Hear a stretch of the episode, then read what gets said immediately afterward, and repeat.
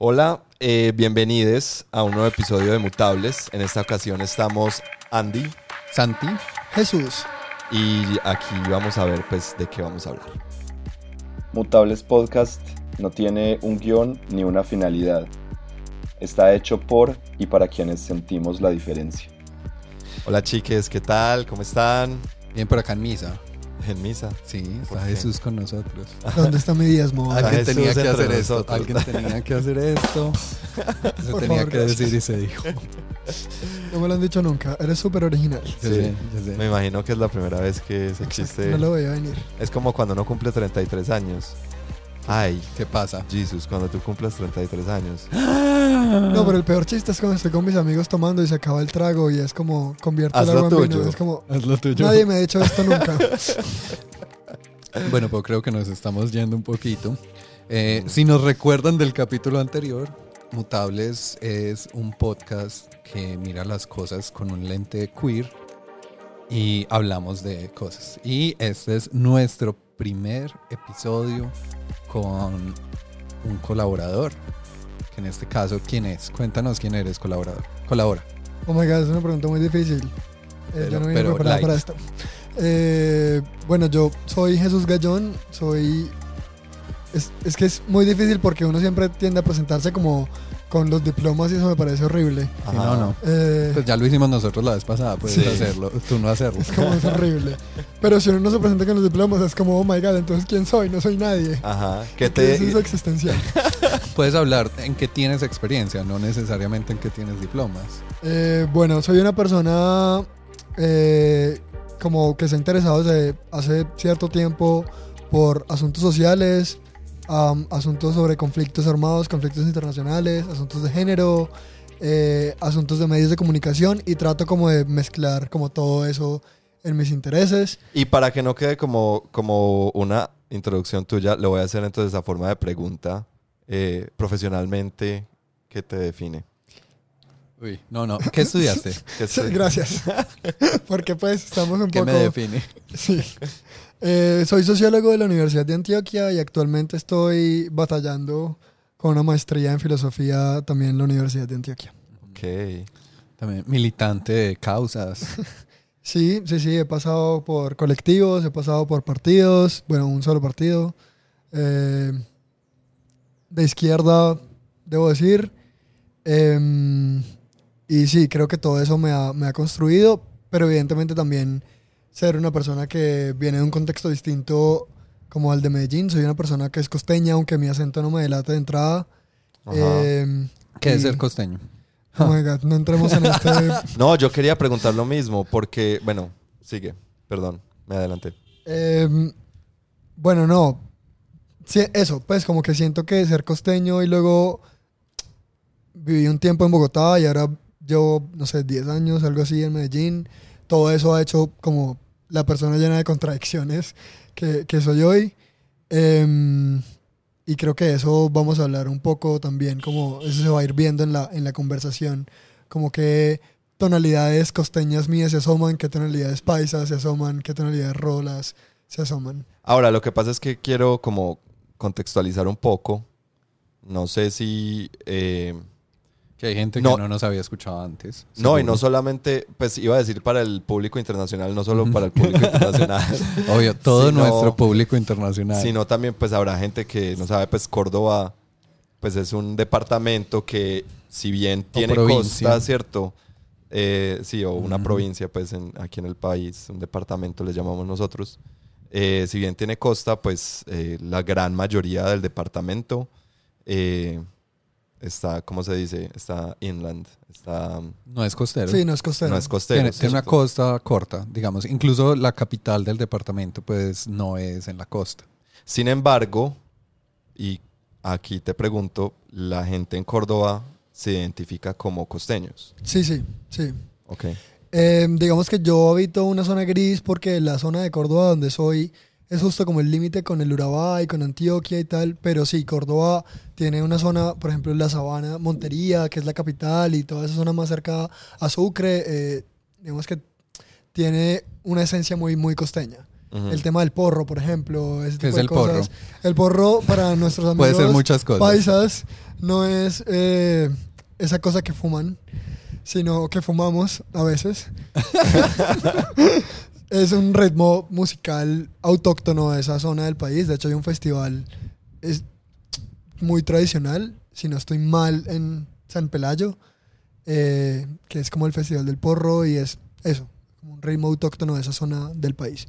El porro todo es muy rico. Bueno, entonces, a ver Jesús, te invitamos acá por varios motivos. Eh, uno, por facilidad, porque somos facilistas ante, ante todo, Gracias. especialmente iniciando. Que lo O porque queremos, yo soy muy fácil. porque lo queremos Exacto, todo regalado. Exacto, exacto. Lo queremos todo eh, eh, colectivizado, Regalado.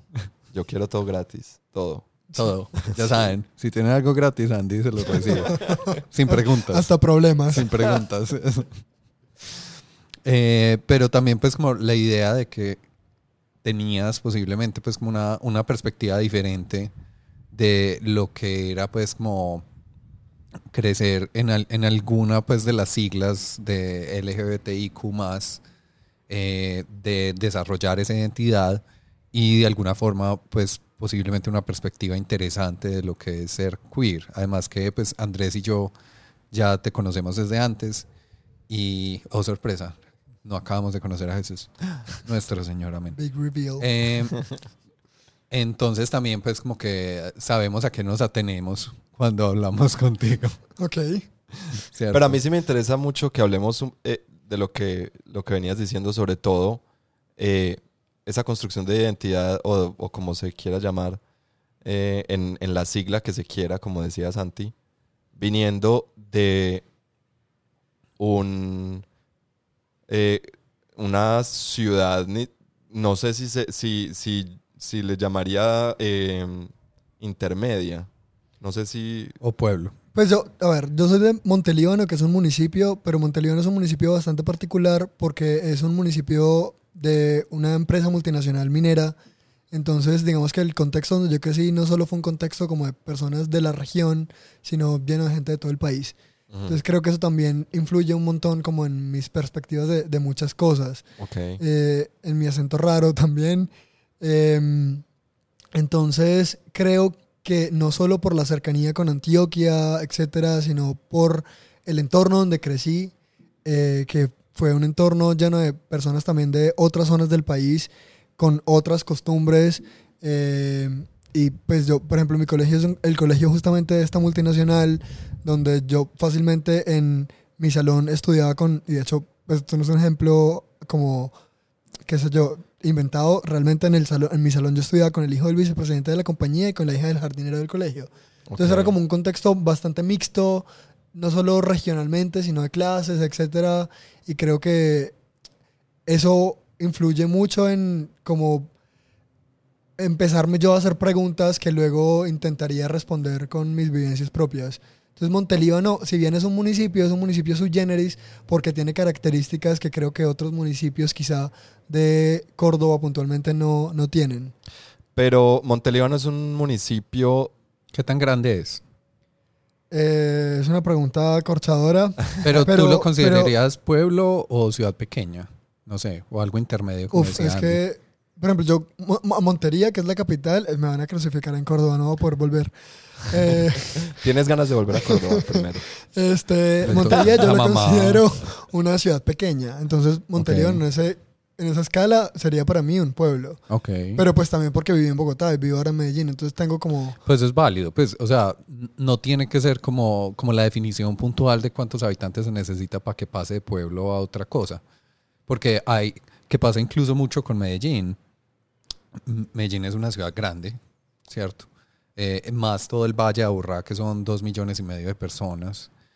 Eh, pero a veces, pues siempre el comentario y el chiste, pues como clásico, es que Medellín es un pueblo grande o se siente en muchos sentidos como un pueblo. Pues yo, yo le peleo un poquito pues a, a ese tema porque también es como el clásico que eh, Bogotá es la ciudad y lo demás es Loma. loma. Sí, sí. Que sí, Lo demás Medellín es es, una loma. Medellín es muchas lomas. pero, pero sí, pues, o sea, también puede ser un tema subjetivo, creo yo. Cómo sí, se total, siente el total. lugar donde vives. Total. Que, Em, que de alguna forma a mí me pasa. Pues yo realmente vivo en Envigado, que es un municipio aledaño a Medellín, pues tan aledaño que es mezclado. Si uno no supiera, si uno no fuera de acá, uno no sabría en qué punto pasa del uno al otro. Pero Envigado como tal, como, como el casco urbano, eh, cerca al parque y ese Sí. tipo de cosas, se siente en algunos sentidos como pueblo. Total. No tanto como Sabaneta. Sabaneta sí se siente como un uno en Sabaneta de pronto lo pisa un caballo a veces. Hola Sabaneta. Porque estamos hablando de urbanismo de repente. No sé. Eh, bien- bienvenido a Mutables. Los temas mutan con nosotros. Esa es la excusa que voy a Es- usar de acá Tú has visto las películas de Cronenberg, los monstruos de Cronenberg. La idea es que los episodios sean monstruos de Cronenberg, donde, donde eh, no provoca verlos y son como una mezcla de... No mentiras, pero eh, me causa mucha mm, curiosidad eso de, de que es un pueblo que gira alrededor de una multinacional. ¿cierto? Yo no, no sé que existen, eh, son varios los, los, los pueblos o las ciudades, como se quiera llamar, pues, en Colombia, que tienen, pues, que, que son así, pero pues yo solamente conozco, yo he ido al Cerrejón en La Guajira, es como mi único referente ante eso, no sé si es algo similar a eso, pues porque mi, mi visión, por ejemplo, del Cerrejón en La Guajira es, es una mm, pues eso es otro país diferente. Eso, eso es una, una cosa muy distinta a, a lo que es Colombia. No sé si ustedes han tenido la oportunidad pues, de, No. de entrar No. a la ciudadela del Cerrejón, pues de, de- de las personas, de los ingenieros que viven y trabajan en, en la mina. Eso es como uno estar en otro país completamente distinto. Yo creo, pues yo no conozco el Cerrejón, pero lo que tengo entendido de ciertas zonas mineras es que normalmente son muy apartadas y tienen como su propia ciudad un poco. En, en Montelíbano no sucede tan así porque, porque am, los, digamos, la- las personas que trabajan en la, en la multinacional viven en el pueblo, tienen una ciudadela, dos ciudadelas, de hecho, es tres para ellos, eh, pero está en el pueblo, en- o sea, dentro del pueblo. Entonces es Ok. como mucho más como mezclada la cosa, no está como tan separado eh, y la socialización tiende a ser eh, un poco más como, como mezclarse con la gente autóctona, pues por ponerlo en esos términos. Eh, no es como que vivan lejos y solo se comunican entre ellos y Pero no son eh, como unidades cerradas, cerradas. sí, sí, son unidades cerradas.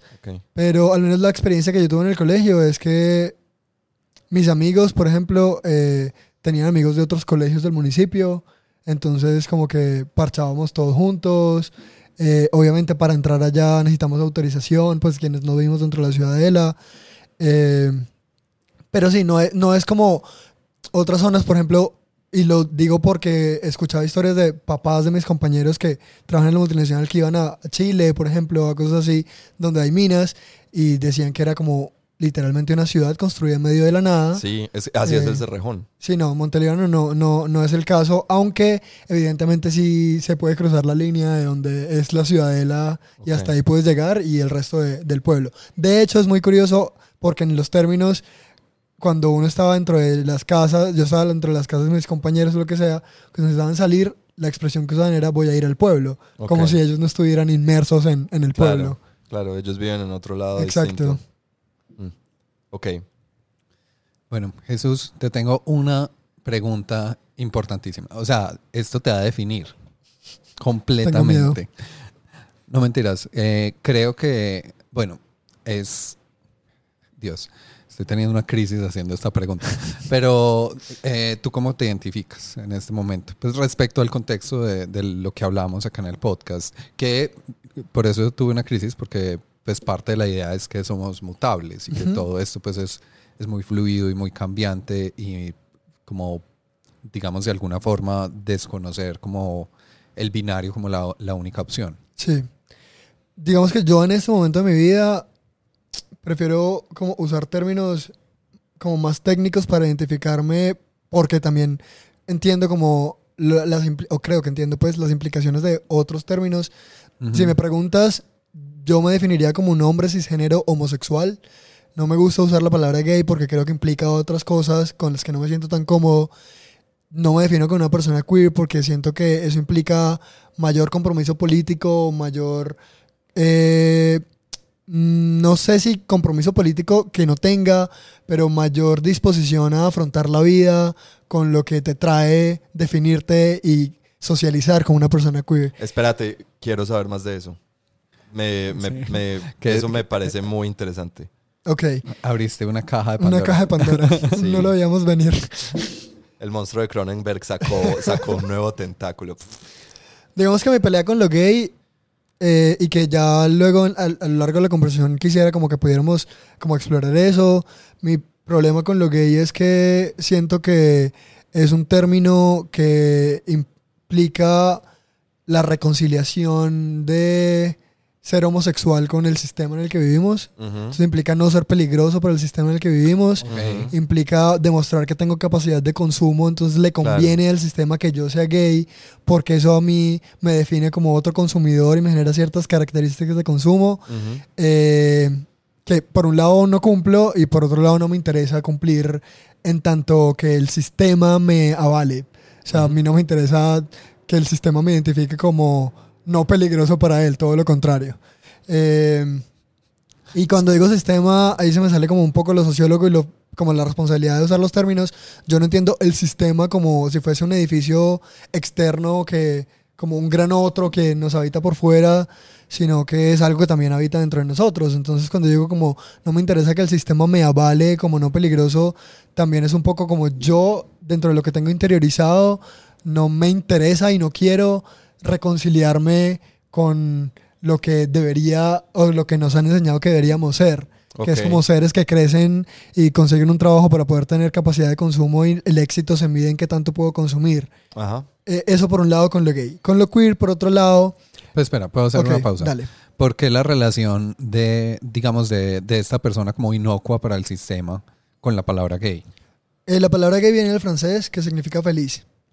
Eh, y acarrea como todo este estereotipo de Del arco iris. del arco iris, exactamente. De, gracias. Y yo que me pinté las uñas con un color arcoíris. Eh, entonces eso, como mi pelea un poco con el tema de, del- de los desfiles del orgullo gay, con el asunto de que los que financian son las discotecas y todo es una gran fiesta y no pasa nada. Y es como si todo es una gran fiesta porque ser gay es una chimba, pero no solo es una gran fiesta, también es una lucha cotidiana, es una lucha cotidiana contra el mundo y contra uno mismo. Eh, y me parece que cae en eso, en la en el vaciamiento de contenido de, ay, míreme, estoy lleno de colores y salgo a farrear cada fin de semana y todo es muy chimba, pero todo es muy chimba porque soy un hombre blanquit, mestizo, con capacidad de consumo, por cuyo cuerpo no atraviesa las violencias que seguramente otra persona homosexual en otros contextos sí las atraviesa. Entonces es un poco como, como mi pelea. Sí, de alguna forma como, pues lo siento, eh, como, como esa palabra también viene haciendo como este concepto de pinkwashing, Ujú. que es como las empresas como pagando una eh, pleitesía, plebiscía, ¿cómo se llama eso? ¿Como pauta? Bueno, hay una palabra que intenté decir que no salió bien.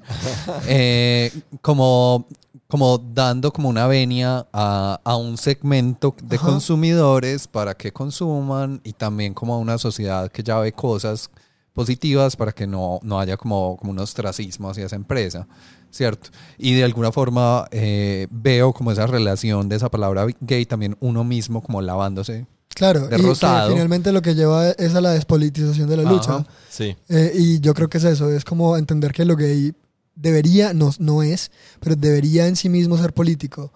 Y digo que no es porque nos hemos, pues creo que hemos podido percibir como lo gay puede fácilmente ser despolitizado y simplemente ser una campaña de marketing. Sí, sí, entiendo. Me parece muy interesante. Y ahora lo queer. Ok, y ahora lo queer es como todo el otro Todo el otro extremo. sí. No porque, no porque diga que los extremos se atraen, no, no. Sino porque siento que no estoy en ese punto y que sí me parece irresponsable con las personas que socializan desde, desde ese punto, yo llamarme como algo de lo que no asumo la responsabilidad.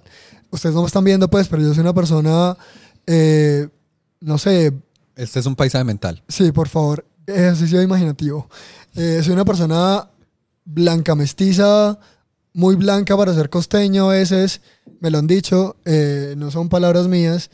y que, qué sé yo, en su estética no siento que, que yo socialice de tal forma que se me identifique necesariamente como una persona, citando a nuestro presidente eterno, no heterosexual. Eh, Ivo Jesús. lo siento, tenía que hacer el chiste. Vomité un poquito en mi boca. Limpia el micrófono, por favor. En mi boca. Tranquilo. Eh, entonces siento que, siento que lo queer viene atravesado por eso. Es decir, lo queer viene atravesado por enfrentarse al mundo con todo lo que eso conlleva y enfrentarse al mundo desde la rareza. O sea, lo queer es raro.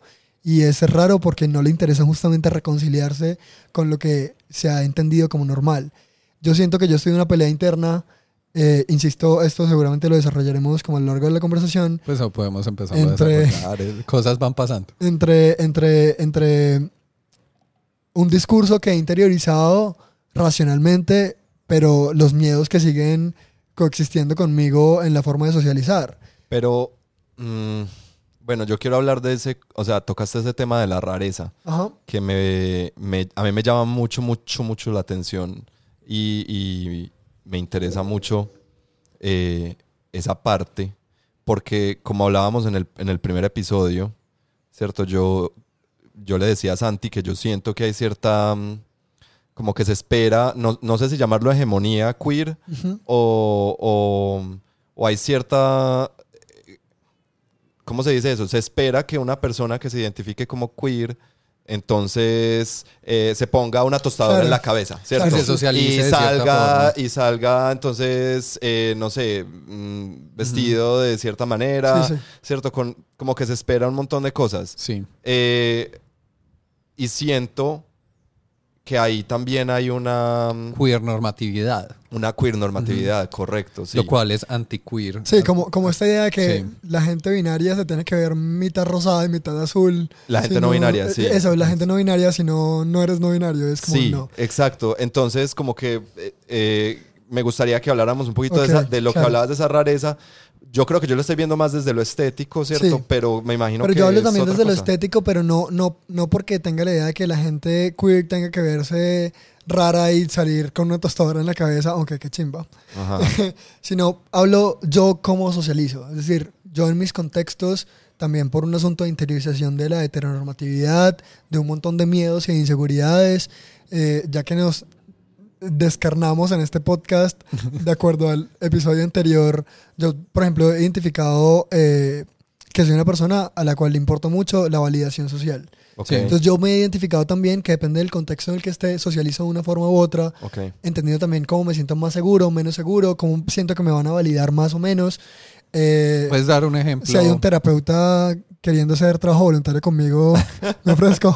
Eh, Pero yo creo que eso nos pasa a todos los maricas. eh, en, pues, eh, al- a- eh, alguna vez vi un- uno de esos videos pendejos que uno ve en, en Instagram de un alguien diciendo como todos los maricas crecemos como con como desarrollando una identidad que es falsa, ¿cierto? Porque claro, eh, nos uno se siente de cierta manera, pero la sociedad espera otra cosa, ¿cierto? O la- Ujú. o, o la socialización en, en la, eh, a la que te someten eh, hace otra cosa de ti.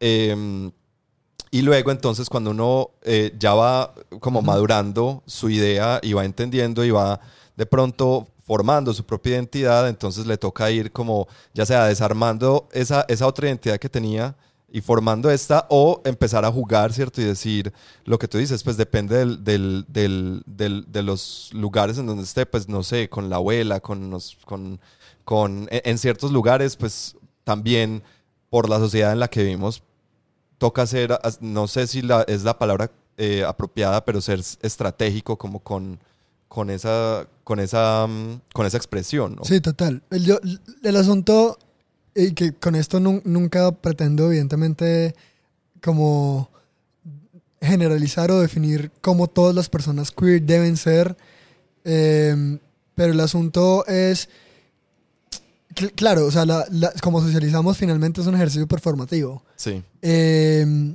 Hola Judith. Que nos escuchas. esa fue nuestra oyente internacional por la cual explicamos que era Exacto. Córdoba. Exacto. Judith, Judith nos dijo que estaba muy, muy enredado eso y toda la cosa. Em, pero digamos como que yo personalmente siento que lo queer, al menos como a mí me gustaría evitarlo, si en algún momento llego a evitarlo, eh, que si no, pues tampoco pasa nada. No, eh, tampoco quiero que se entienda como esa imposición de hay un, hay un camino lineal entre la homosexualidad normativa y lo queer a lo que debes llegar, ¿no? Cada uno va construyendo sus identidades, sus formas de socialización, dependiendo de lo que el contexto, en fin, le permita.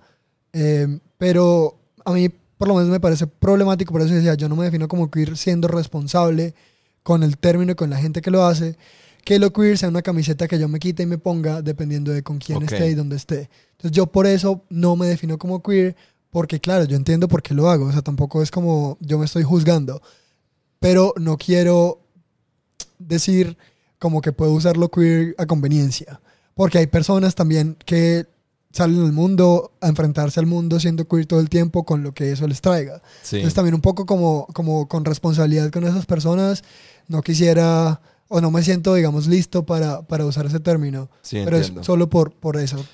A, a mí me parece muy interesante la parte en que decías más como la, la responsabilidad con una lucha política que se está viviendo como en, en carne propia todo el tiempo, ¿cierto? Que está relacionado como con esto.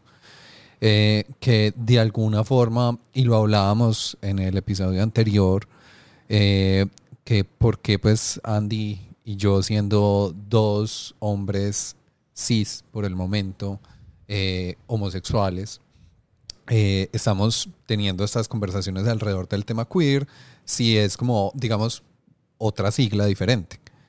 Eh, y creo que es por ese lado. Pues de pronto no caemos en lo mismo tuyo, que puede que no en todos los contextos estemos encarnando esa lucha y haciéndola constantemente, pero estamos, o sea, como que, bueno, no sé, Andy, por lo menos yo siento que de alguna forma estas conversaciones también son un granito de arena para ese tipo de cosas.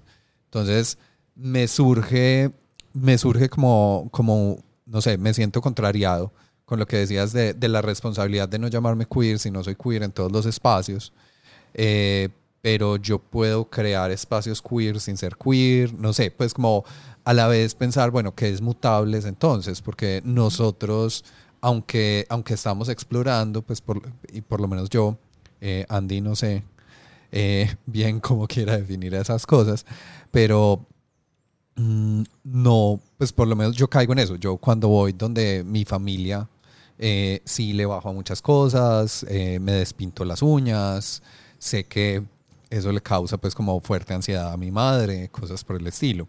Entonces, sí me socializo de forma diferente, pero no sé entonces como me parece interesante, pero a raro, pues como, como una persona que bajo esa definición no sería queer, eh, siendo entre comillas responsable, eh, intenta crear espacios que ojalá sean queer o ojalá nos hagan tener conversaciones queer. Pues como, ¿cómo podemos usar ese, ese adjetivo o esa calificación? Además que cuando, volviendo, o sea, retomando el tema de la rareza, eh, yo siento que en ti, Jesus, hay, hay, o sea, hay un aspecto queer que va mucho más allá de, o sea, es que lo queer, es, bueno, es que es muy difícil pues como, como mm, definir lo queer, ¿cierto? Pero na- pues naciste y creciste en Montelíbano, Ujú. viviste después en Bogotá, eh, ahora en Medellín, ¿cierto?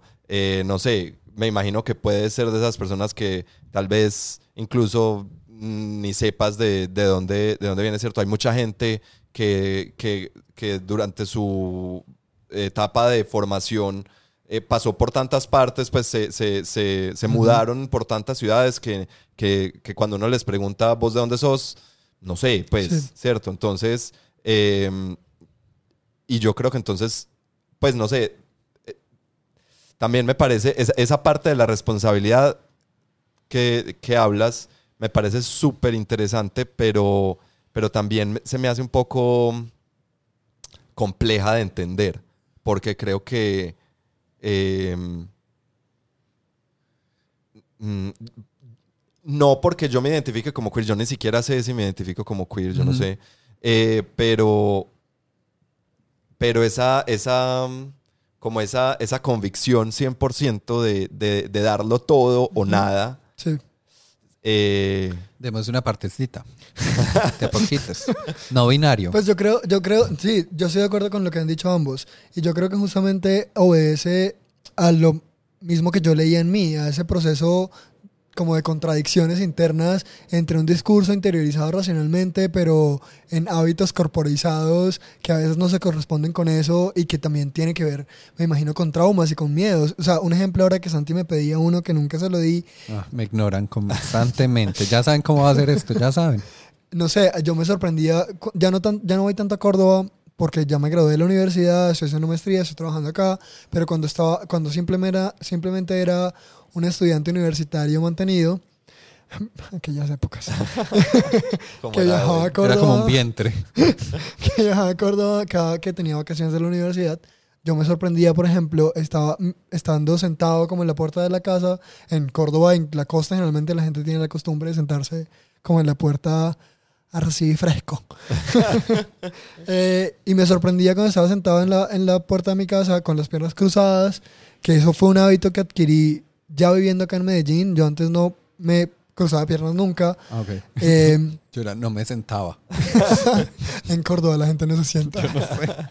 Eh, y me sorprendía cuando veía que venía un vecino caminando y mi instinto era descruzar las piernas. Ajá, Y luego, y claro, lo hacía sin pensar, pero cuando Sí. lo hacía me daba cuenta que lo hacía. claro. Era como, yo, ¿por qué acabo de descruzar las piernas? Y es claro, porque se abalanzaba sobre mí todo un temor de rechazo, de violencia, de Mm. estigmatización, etcétera, que no sabía si estaba preparado para confrontar o no. Ya. Eh, y era una respuesta de mi cuerpo, ni siquiera lograba racionalizarlo. O sea, Sí, yo sí. solo veía un vecino. Es una cosa súper inconsciente, Exacto, sí, está exacto. por allá. Es un mecanismo de defensa, creo yo, un poco. Sí, sí. Eh, entonces, eso, pues, como que yo creo que ese tipo de contradicciones, eh, que claro, el discurso que había interiorizado me lograba explicar por qué sucedía eso, pero eso no hacía que mi cuerpo dejase de actuar de esa forma. ya, Entonces yo, pero insisto, esto es como yo como me aproximo a claro. la definición de lo queer, no me siento listo para hacerlo.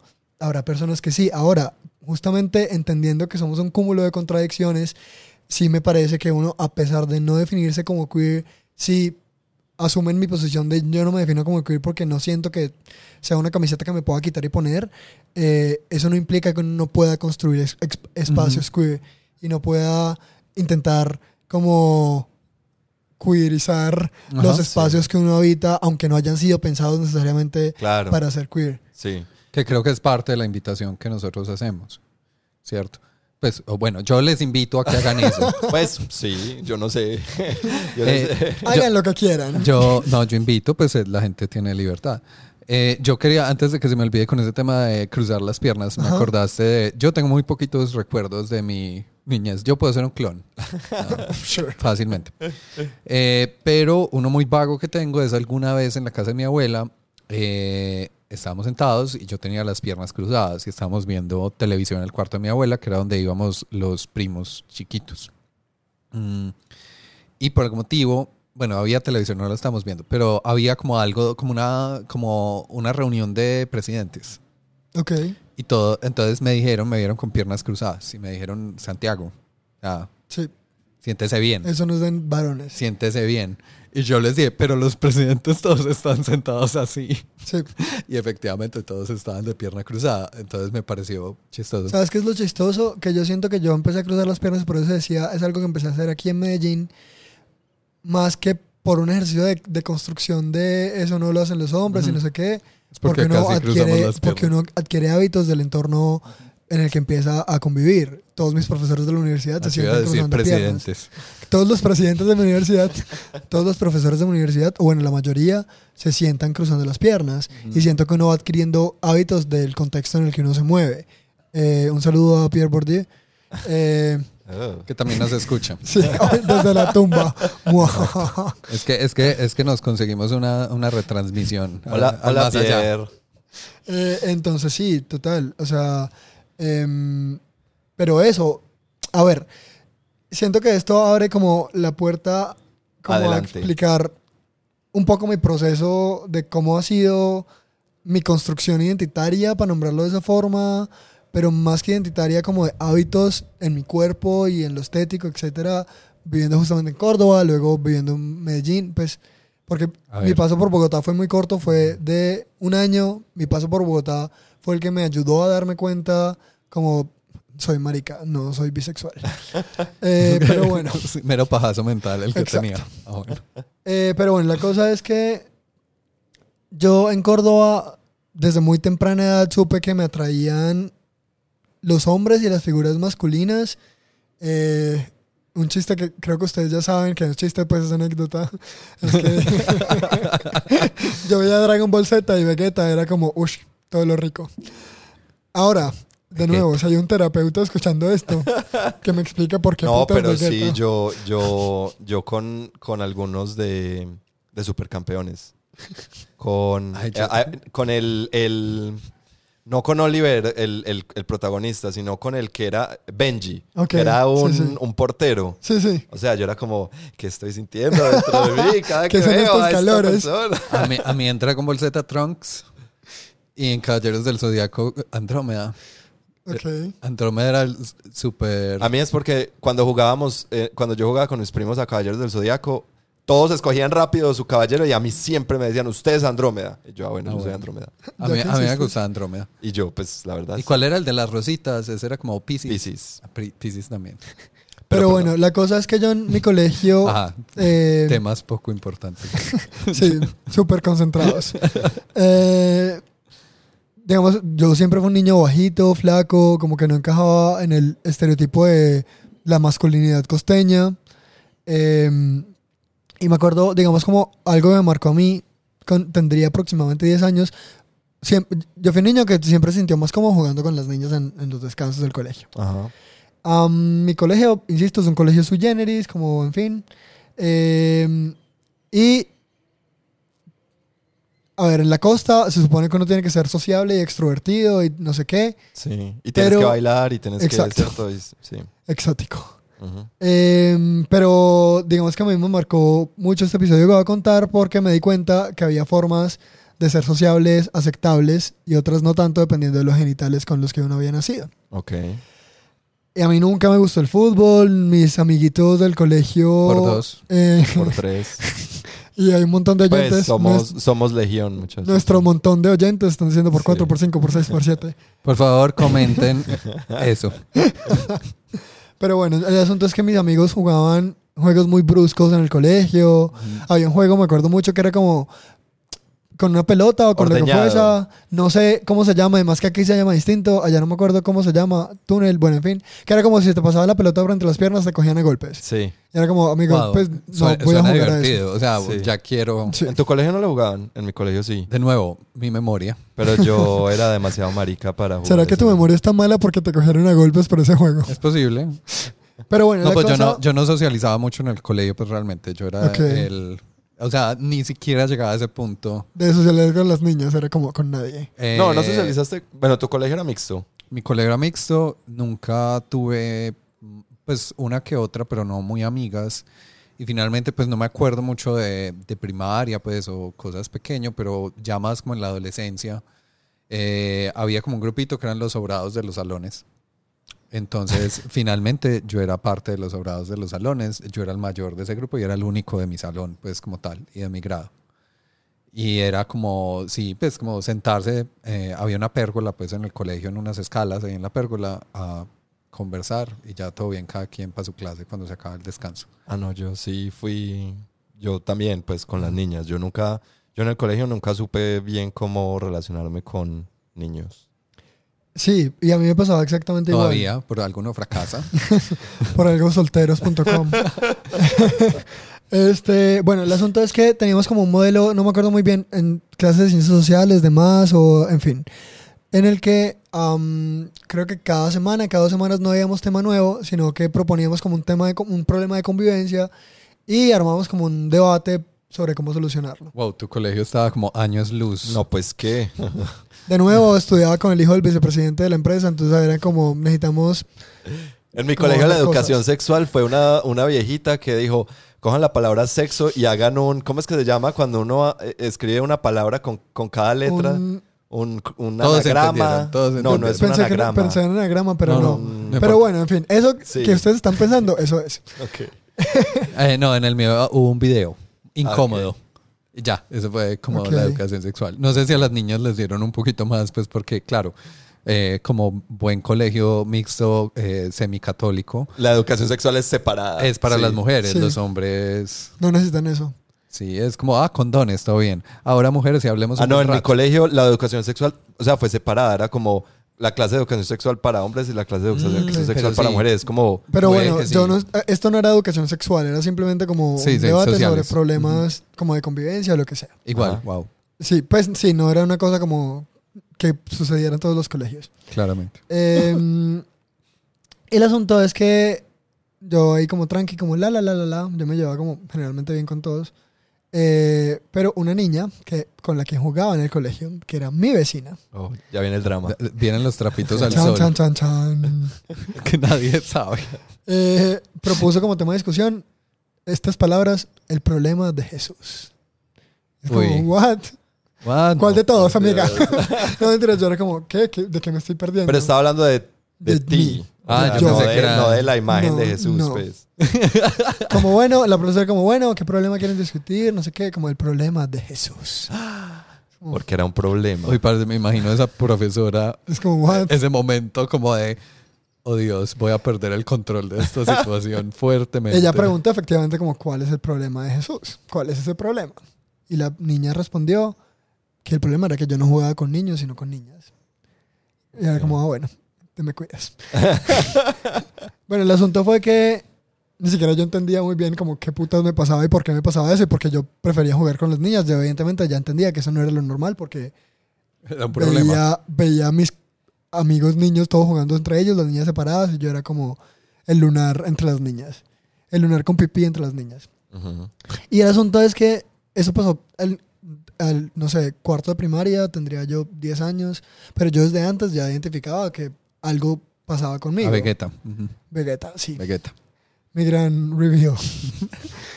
la, la- la cosa que me parece violenta desde antes era que yo decía chiquito, me decía internamente, evidentemente no, esto no era alguien- algo que yo pudiera discutir con alguien, era cuando yo fuera grande y tuviera un trabajo, me iba a pagar a un psicólogo para que me curara la locura. Porque lo que a mí me pasaba, evidentemente, era una locura, pues eso no era normal. Ujú. Ajá. Eh, el asunto, bueno, ya volviendo a cuarto de primaria, es que me tocó escuchar por 80 minutos cómo la gente hablaba de mí y discutía si lo que yo hacía era normal o no. Que de nuevo, lo que yo hacía era jugar en el recreo con niñas. Ajá. Eh, Un montón de gente que se sentía con, con la autoridad de hablar Ajá. sobre tu manera Sí. de jugar. Exacto. Y yo por dentro pensaba como, ¿Privilegios? como yo, ¿por qué putas no soy como los otros niños normales? Ajá.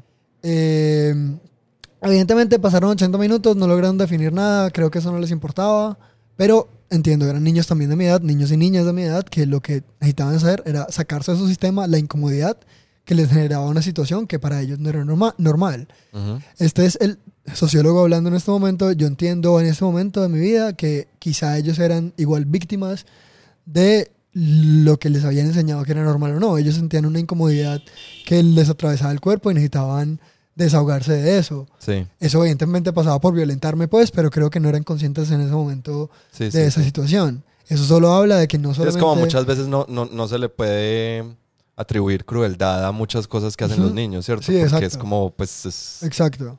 o sea, crueldad de los padres. O de, Exacto. ¿cierto? O de quien haya criado al niño. Pues, El asunto es que la profesora, yo siempre fui como súper ñoño, en sociales me iba muy bien.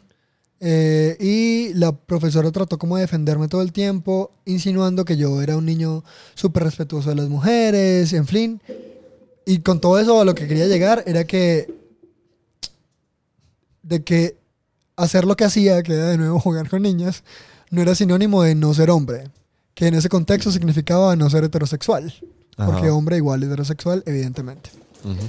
Eh, y no, a mí ese, digamos, como que ese episodio me marcó un montón. Luego yo más adelante en el colegio, que eso es algo que miro en retrospectiva como para entender, trataba de imitar a los modelos masculinos de mi salón como para evitar el bullying, pero evidentemente no me daba, pues no, no me fluye, amiga, pues no. Eh, pero sí, yo trataba de ver como, bueno, este mancito, cómo se comporta, cómo se sienta, cómo habla, cómo se expresa, para yo tratar de hacer lo mismo y, no sé, como quitar la atención sobre mi anormalidad. Y en todo esto siento que los medios de comunicación como que me atravesaron la historia también porque, qué sé yo, o sea, me acuerdo mucho un episodio como que estaba con amigos y yo no sé por qué de la nada empezó como el tema del bullying. ¿Quién era el blanco más fácil? Pues yo. ¿Qué novela estaba dando en ese momento? Pasión de Gavilanes. ¿Qué personaje era como súper marica de Pasión de Gavilanes? Leandro Santos, que era como, como los medios empezaron a representar lo gay, como a través de estereotipos. Eh, no, amor, mucho antes Liza, pero bueno. Sí, sí, pero bueno, Liza es como del 2000, es como No de esa sé. época.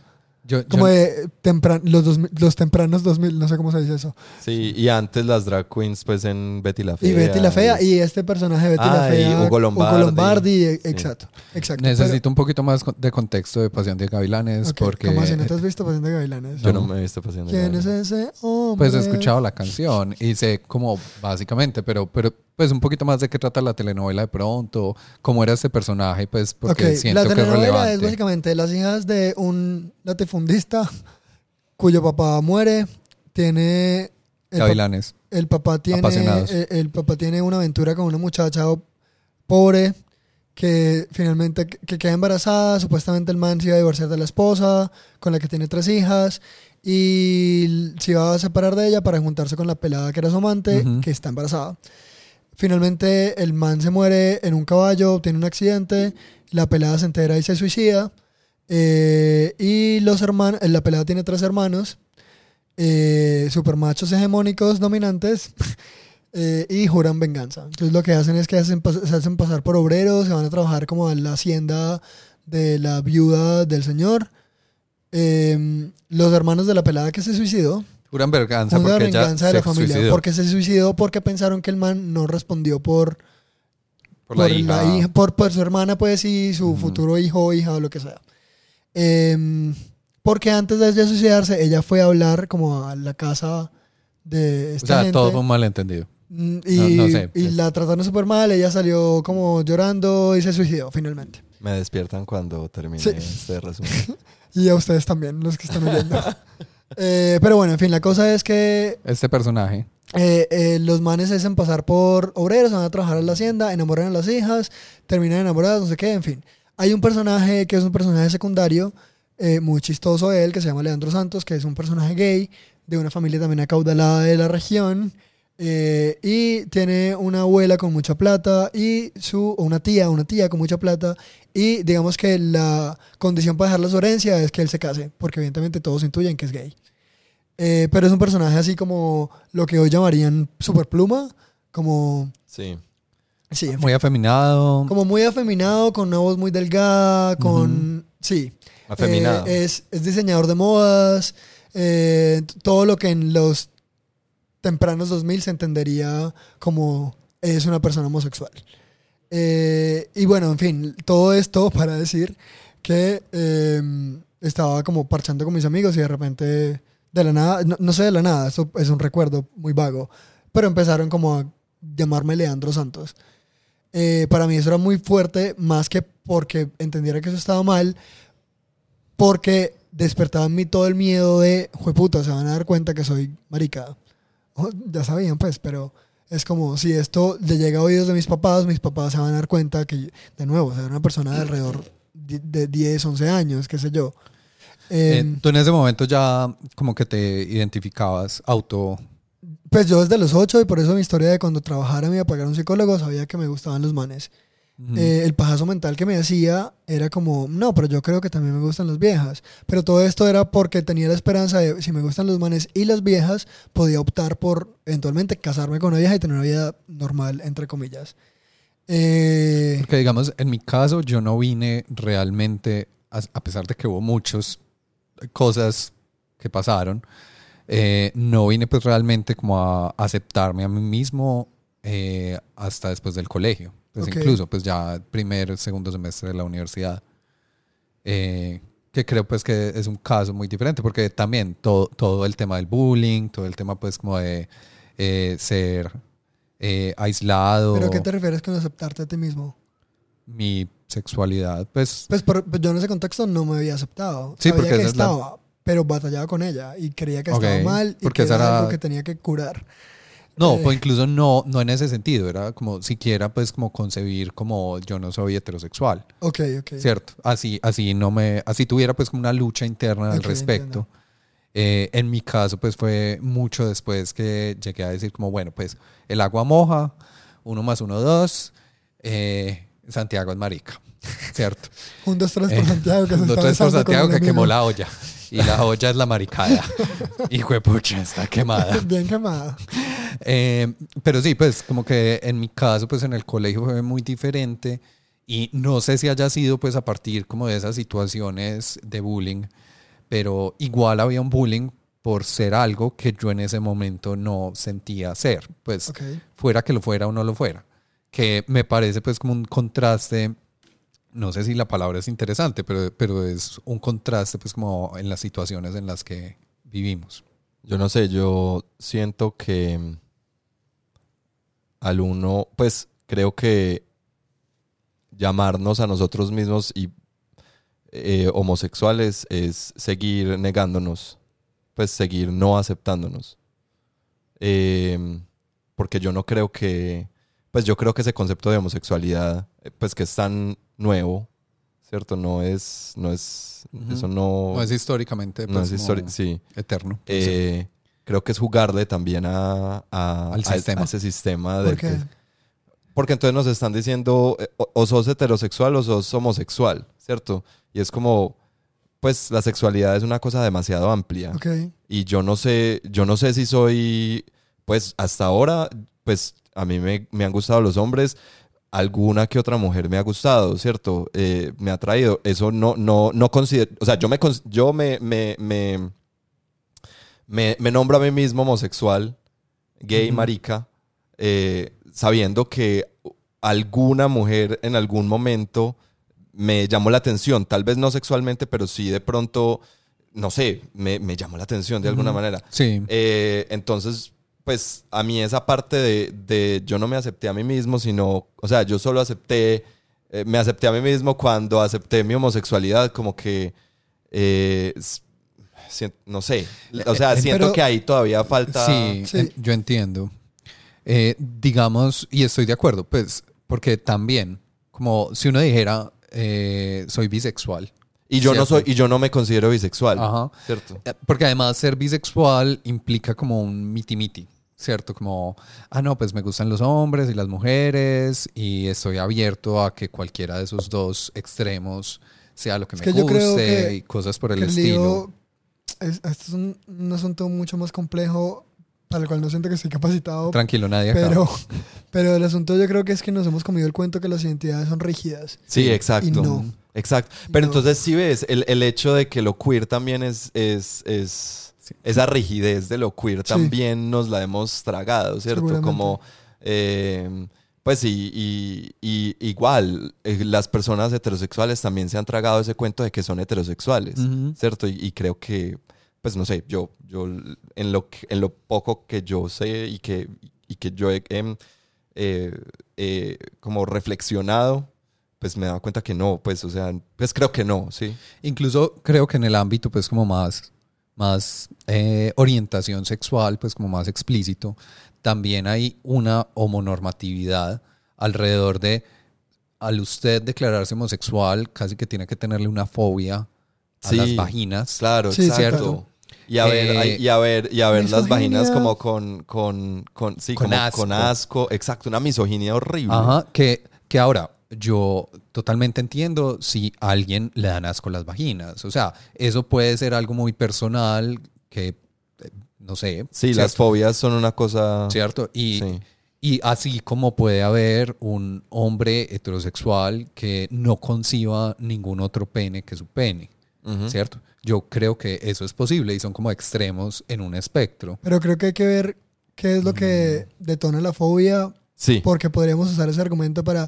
Yo entiendo si alguien odia a las transexuales. Sí, sí, no, no, no. Sí, sí, no, no, no, es que no no, es- no es odiar, no es, como no es de tu gusto. No, y no es- Pero sentir no es- asco es... muy fuerte. O sea, Sí, yo sí, entiendo sí. si alguien siente asco por las personas homosexuales porque las fobias son... Es como, no, veamos que te está detonando. Y es más, cuando, cuando vos dijiste, yo entiendo que alguien sienta asco por la vagina, como que, pues, marica, pues sí, yo entiendo que sientas asco, pero, pero ahí hay que trabajarle a, a eso. Igual- pues, o sea, igual ahí tenés mi- un problema también. Mi frase de vida, eh, entender no es justificar, Sí, total. ¿cierto? Sí. Eh, pero a lo que iba es, por ejemplo, está esa homonormatividad, como que se espera eso, y no sé ustedes, a mí me han con- tocado conversaciones pues entre grupos de homosexuales, de maricas, de ay, qué asco las vaginas, ¿cierto? Donde se espera que todos digamos, porque. Sí, qué asco las vaginas. Y personalmente, eh, a mí no me dan asco las vaginas, pues, eh, y yo, yo he tenido sexo con mujeres. eh, wow. Eh, no, pues no es una cosa que haga frecuentemente, es más, pues la última vez fue, no sé, hace 10 años, pues una cosa así, pero es eso, pues, o sea, como que fisiológicamente eh, en el ámbito sexual yo soy capaz de tener sexo con una mujer. Eh, no es mi gusto principal, digamos, pero eh, en ese tema como de esas, esa- que también pues como estas, sigl- estas siglas nos empiezan como a encasillar en unas normatividades de cada una Sí. de Sí, ellas. Entonces, yo nunca le voy a decir a nadie, pues al menos en este momento, como eh, técnicamente eso me haría de alguna forma bisexual. Sí. E incluso yo no tengo, pues, no tengo problemas, suena horrible, pero es como, eh, yo me vería teniendo sexo con personas trans, Ajá. ¿cierto? O sea, como que normal, para mí son personas. Entonces, en ese caso sería que pansexual. Son Sí, personas. pues, ¿Cierto? Eh, lo siento. yes. Eh, Eso suena muy pero, mal. pero sí, pues en ese caso yo Pero sería como que entiendo, pansexual, pero si uno va y se socializa diciendo yo soy pansexual, Yo voy a decir algo. ok, Y es como disclaimer, pues como hay que aclarar cosas porque estás en lo que acabas de decir, diciendo como, como si yo he tenido, pues tengo sexo con hombres, he tenido sexo con mujeres y no le veo problema tener sexo con personas trans. Como el asunto de la identidad de... A ver, hay una separación ahí que se está haciendo implícitamente como entre hombres, mujeres y trans como lo otro. O sea, como... yo era como realmente para, para englobar todo lo que O entra, sea, no- n- mejor dicho, dentro de lo no trans. tienes lío en tener sexo con cualquier persona. creería yo, pues que sea de mi gusto. Sí, sí, obvio. pues no, todos hagan Pero fila, es por que yo creo, yo creo, y allá, allá iba yo con, con pero la sí, parte pero de... si veo tu punto, pues sí, y sí, sí, claro. Eh, suena feo hacer esa diferenciación, Sí. pues porque, claro, las mujeres trans son mujeres, los hombres trans son, Y hay, son mu- hombres. hay personas trans no binarias también. Binarias. Eh, eh, entonces, cuando uno, cuando uno dice, ah, no, es que yo me acepté, o sea, yo finalmente me acepté cuando salí del colegio y me acepté como marica, pues como que eh, quiero retomar un poquito ese, ese, mm, eh, eh, esa, eh, eh, esa conversación y es porque eh, yo siento que muchas, o sea, lo que hemos hablado Santi y nosotros mucho, ¿cierto? Como que o sea, tener sexo con un, o sea, un, un hombre, tener sexo con otro hombre no lo hace gay. ¿cierto? No lo Sí. hace homosexual. La homosexualidad también es un constructo social, ¿cierto? Sí. Eh, de la misma manera que yo como al, al identificarme homosexual, pues eh, eh, tener sexo con una mujer no me hace ni bisexual ni heterosexual, Sí. ¿cierto? Eh, y de la misma manera que una, eh, pues, mi, por eso mi punto a veces de cuando, cuando hablan de un man que es hetero, no sé cuántas, pero, pero le gusta experimentar con manes, pues ese Sí. man sigue siendo heterosexual, Sí. ¿cierto? Solamente que pues experiment pues, o, o sus, sus conductas sexuales son, son otras distintas, pero él se sigue identificando como heterosexual porque es que lo heterosexual conlleva un montón de otras cosas más allá del, Ajá. más allá de con, de con quién me acuesto. Por Sí. eso a mí no me gusta casi cuando dicen, eh, no, es que la orientación sexual es con quién voy yo a la cama. Pues a mí Sí, como me esa explicación súper- simplificada de la diferencia entre sexo, género, Sí. orientación. Ajá. Y eso, pues, lo de conducta sexual no es orientación sexual. O Exacto. si no, haciendo un ejercicio imaginativo, pensando que los curas católicos no tienen sexo, eso no significa que sean asexuales. O sea, el hecho de... Claro, exacto. Santiago está teniendo aquí un ataque cardíaco, pero ya llamamos a Emi.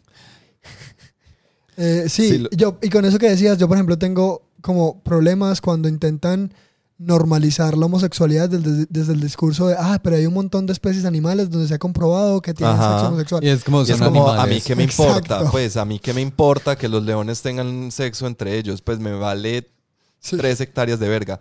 Eso, Eh, normalicemos la unidad de medida. Yo la uso constantemente. Eh, sí, entonces, eh, es que no sé, por eso a mí la parte de la, de la rareza de lo queer es, o sea, como voy a volver a traer esa par- eso, eh, por eso me parece como tan, por eso, o sea, resuena tanto en mí, esa parte de, de lo que, de, de la, de, no sé si llamarle identidad queer o por lo menos de lo queer, ¿cierto? Que es como esa, esa parte de, de heterosexual, homosexual, sigue siendo una parte de un sistema heteropatriarcal. ¿cierto? Sí, sí.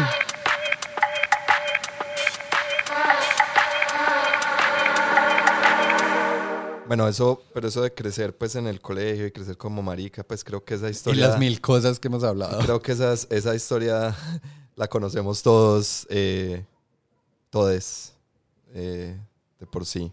Ah, bueno, me Pero- voy. Es que, ay, yo, yo, yo No, que vine no. a hablar de eso. Quiero decir, pasemos a otro tema eh, sobre tu migración, No sé, sí. ¿De qué más crees que...? cómo has mutado, en qué otras formas has mutado.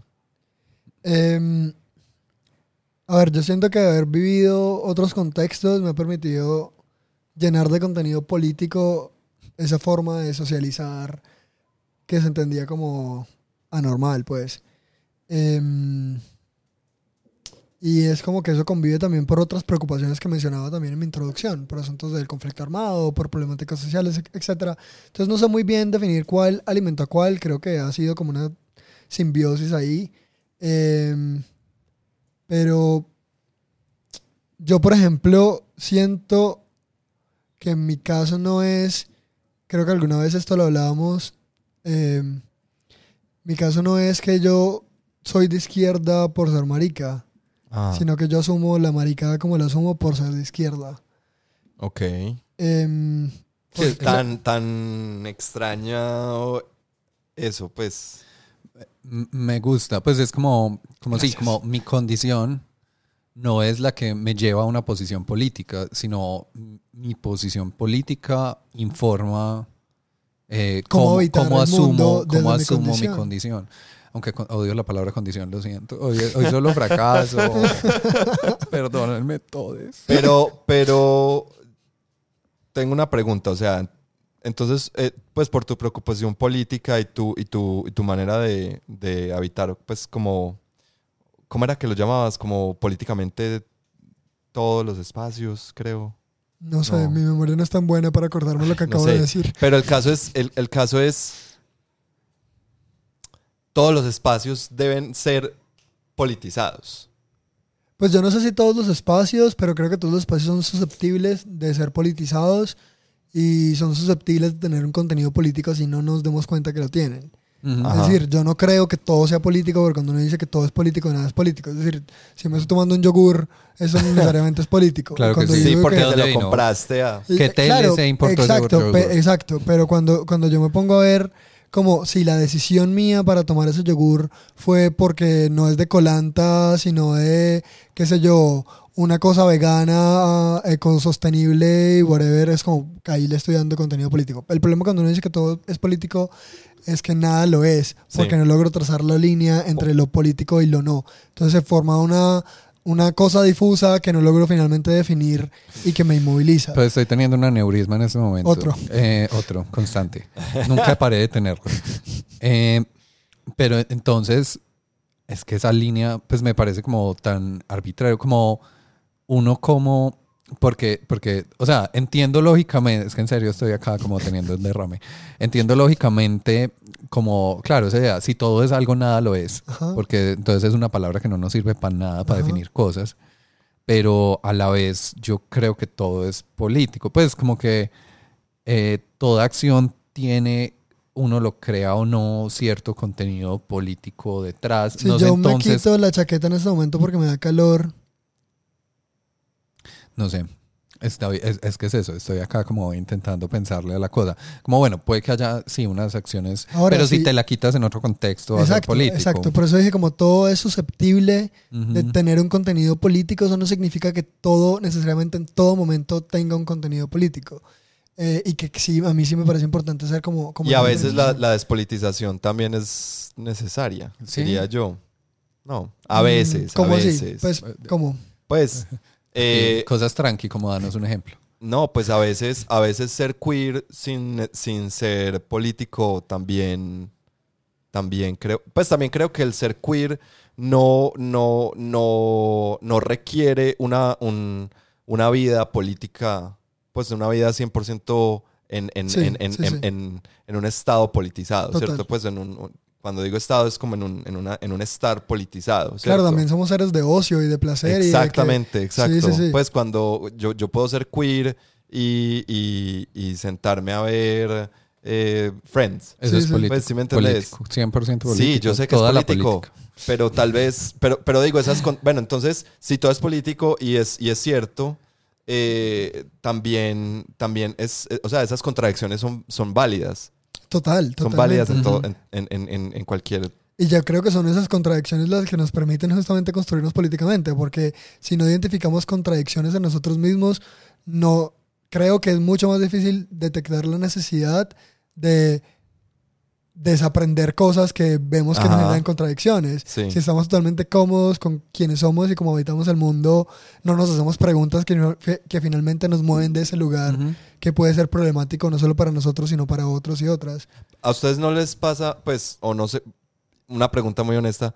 eh, o sea, ustedes tienen clara, pues, a ver, es- es- tengo que pensar cómo, cómo No sé qué vas a preguntar, esta- pero probablemente no tengo clara nada. Los derrames son contagiosos acá. No, que digo, por ejemplo, yo estoy lleno de contradicciones. Ajá. Lleno, lleno, lleno de contradicciones todo el día, todos los días, ¿cierto? Qué bueno que no somos robots, ¿te imaginas? Sí. No puedo. Como syntax error. Pero, a ver, para ponerlo en, pues para materializarlo en un ejemplo muy sencillo, eh, crecí marica, pero me encanta el metal, ¿cierto? Ajá. Yo nunca fui lo suficientemente heterosexual para ser metalero, pero nunca fui lo suficiente homosexual para ser marica, ¿cierto? Ok. Eh, o, o sien- o siempre fui demasiado metalero para ser... Demasiado marica para ser metalero, demasiado metalero para ser marica, Sí. ¿cierto? Como en la socialización que se espera de esos estereotipos. Sí, un, un ejemplo muy bobo, muy pendejo. Eh, pero mi pregunta es, eso, o sea, ustedes también les pasa eso, ¿cierto? Creo que eso es... Eso es eso Somos es- metaleros totalmente. Wow. O sea, eso es... O, o ustedes logran, logran tener una identidad, pues que uno diga, no, mi identidad es No, no, esta, no, no, no. puta". No, ni siquiera. Yo tiro un dado y el dado no cae. Además que yo creo que las identidades se construyen a partir de tipos ideales a los cuales uno se aproxima pero nunca se acerca del todo. Igual Ajá. el tema de la belleza, por ejemplo, eh, que era algo también que, que en mi cambio de contexto para mí fue como una revelación. Yo en Córdoba crecí como lleno de inseguridades físicas porque evidentemente no cumplía con el estereotipo de lo que se entiende por atractivo en Córdoba, que es un man muy masculino, proveedor, como que puede tener capacidad de proteger a su mujer y a, sus, a su mujer Claro. y a sus hijos. Y Cuando yo llegué a otros contextos como Bogotá o Medellín, por ejemplo, encontré que mi apariencia física resultaba atractiva para algunas personas. Ajá. Y hasta ahí, como todo bien, yo muy cómodo, como, ah, ve, sí soy bello. Pero ya luego como que empecé a construir también un discurso político y entender como también que empecé, empecé a encontrar y cosas alejaste a problemáticas. todas esas personas. Eh, Cosas problemáticas eh, es mi talento natural, alejar a la gente. Eh, encontré- empecé a encontrar cosas problemáticas en eso y es como, claro, en Córdoba no entraba en la norma de lo entendido como bello o atractivo, más que bello, atractivo, porque puede que resulte lindo, pero no lindo, atractivo. Es como un peluche, Sí. pero no atraigo. Pues no, en ese contexto no atraía. Cuando me mudé a Bogotá o a Medellín, mejoraron mis chances. Pero, claro, luego me di cuenta que eso solamente me ubicó en lo socialmente aceptable como otro modelo de belleza que finalmente también obedece a partir de excluir lo que no se acopla a ese modelo de lo belleza. otro. Exacto. Entonces es como, oh, las dos caras de la misma moneda. Ujú. Eh, Ustedes no me están viendo, si me quieren ver, síganme en... Ah, mentiris. Puedes decirlo si quieres que te Eh, sigan. Un montón de gente, las dos La- personas que nos que escuchan. Judith Butler y Pierre Bourdieu. Exacto. Y uno de ellos está muerto. pues, Jesús para que punto se- Gallón en Instagram. Esto va a ser extraño. Pero, pero sí, eso. O sea, como que como lo estético, por ejemplo, habla de eso. Como, como yo. Para mí es súper fuerte eso porque yo trato estéticamente, ahora que tengo un discurso interiorizado y no sé qué, como de que mi estética refleje eso. Entonces, como bueno, no todo el tiempo tengo que pasar. eh, entonces me voy como a arriesgar y me voy a poner, no y sé, pa- el pasar es este, este concepto de... eh, de que no de que no se note que soy marica que Ajá, la gente sí. asuma como asumen normalmente que soy una persona heterosexual porque si ves un hombre lo más probable es que sea sí, como heterosexual. cuando a uno le intentan decir, como, le dicen como halago, ay, pero no se te nota. Exacto, Y es exacto. como, Pero vuelve, vuelve y juega lo, lo. Y ahora que. Pues la queer normatividad, ¿cierto? Como. También. Ah, yo soy queer. Ah, pero no se te nota que sos queer, ¿cierto? Ah, espérate, yo me maquillo media, Sí, media cara. ¿cierto? exacto que yo creo que pues, o sea, tema tranqui. Aquí nosotros Solo- alienando tanto a la audiencia. una cosa Toda que pueden escuchar normativa. mientras se preparan un café es muy tranquilo Pero Eh, pero bueno, la cosa a lo que iba eh, con eso de las contradicciones justamente es que yo el fin de semana pasado estuve celebrando el cumpleaños de una amiga en un bar gay acá en Medellín. Eh, es en como si nos cual me los hubiéramos encontré a encontrado. ustedes, vagabundos. Ser planeado, debo decir. Que entre Estaba- otras, eh, y con ese tema pues de la estética, teníamos todos pintas completamente diferentes. Total. Sí. Pero bueno, era la primera vez en mi vida que yo me ponía un crop top y dije como me voy a poner un crop top para esa fiesta. Una, una ombliguera, pues. Una ombliguera, sí, una ombliguera. Eh, solo Judith Butler me entendió cuando dije crop top. No, creo que tampoco. Hola, Judith. Le debe estar picando ese oído, Dios mío. Pero bueno, la cosa es que para mí eso fue un ejercicio un poco violento conmigo mismo y acá no estoy usando la palabra violento como peyorativo. Yo creo que esos procesos son necesariamente violentos con uno mismo porque uno tiene que desgarrarse Uy, de sí. cosas que tiene Sí, súper como interiorizadas. La Y deconstrucción eso no propia es, es, ni bonito, ni pacífico, ni armonioso, no, eso es violento y doloroso. Ajá. Eh, pero fue un ejercicio que hice conscientemente, de "Jue puta, me voy a pintar las uñas, me voy a poner un crop top y voy a salir a la calle así. Ahora, salir a la calle es, fue, me puse una chaqueta encima mientras llegaba a la discoteca porque Claro. no me sentía seguro movilizándome por la ciudad de esa forma. Eh, pero eso es, claro, lo que yo decía del tema de las contradicciones. O sea, yo pude obligarme a hacer eso y fue un ejercicio violento porque yo me obligué a mí mismo a hacer eso porque detecté en mí que había una contradicción. Sobre, yo entiendo que esto no está mal, que esto es una chimba, que me encanta como explorar estéticamente otras vainas, así no sea algo que me defina eh, como yo me quisiera ver todos los días en todos los contextos, pero quiero tener la oportunidad de habitar el mundo también viéndome así. Sí.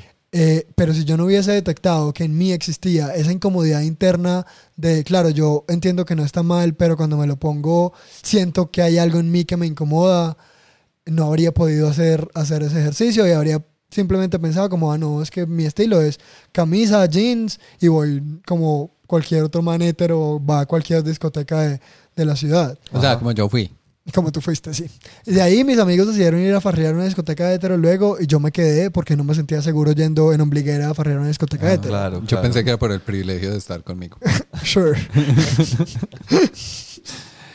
Eh, es- ese tema como de, de lo estético y creo que esa, esa violencia de, de la deconstrucción como a propósito eh, se siente, pues yo estaba pensando mientras hablabas ya en experiencia co- propia, cosas que posiblemente a mucha gente le parezcan muy bobas, pero yo me acuerdo cuando me hice mi primer tatuaje y yo quería hacérmelo iba a ser una cosa chiquita y terminó como media pierna y cosas pasaron. Yo me dejo llevar, yo no soy bueno tomando decisiones y si alguien me las toma por mí, yo Decisiones sigo. fueron tomadas. Yo sigo.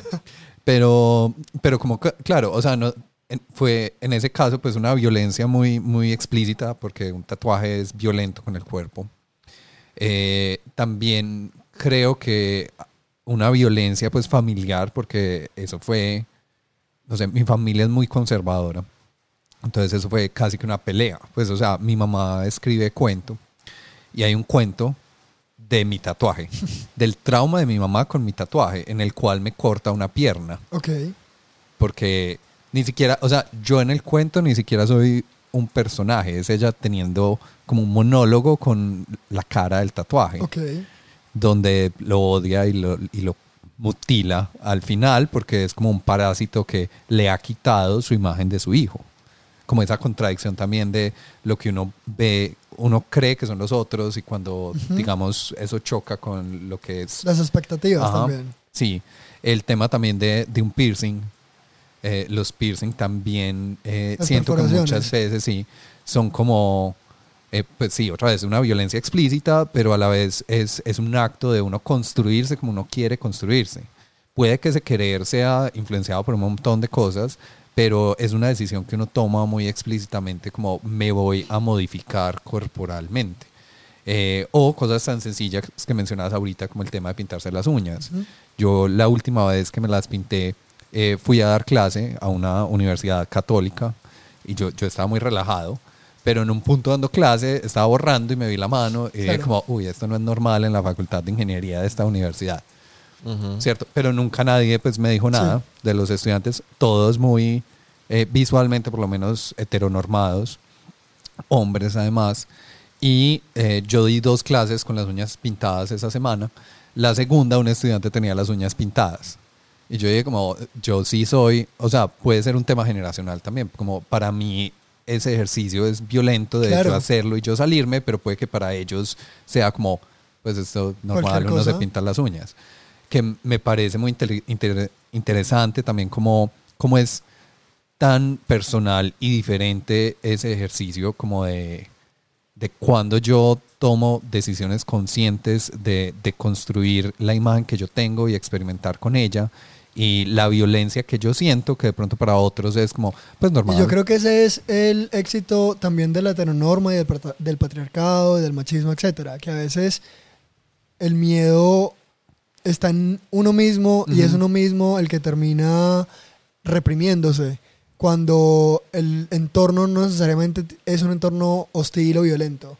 Sí. Eh, con esto evidentemente no estoy negando que exista violencia por, y crímenes de odio, etcétera, sino que justamente porque existen, ya ni siquiera necesitan existir explícitamente para que nosotros hayamos interiorizado que no debemos hacerlo, Claro. simplemente por el miedo. Y no sé, esa historia tuya me recuerda yo cuando decidí como autónomamente contarle a mis sobrinas, eh, solo tengo tres sobrinas mujeres, un sobrino varón, al man no le conté, eh, por también lo conozco pues y sé cómo piensa y sabía que no iba a salir bien. Em, pero contar mis- de tu maricada. de, de que soy gay, sí.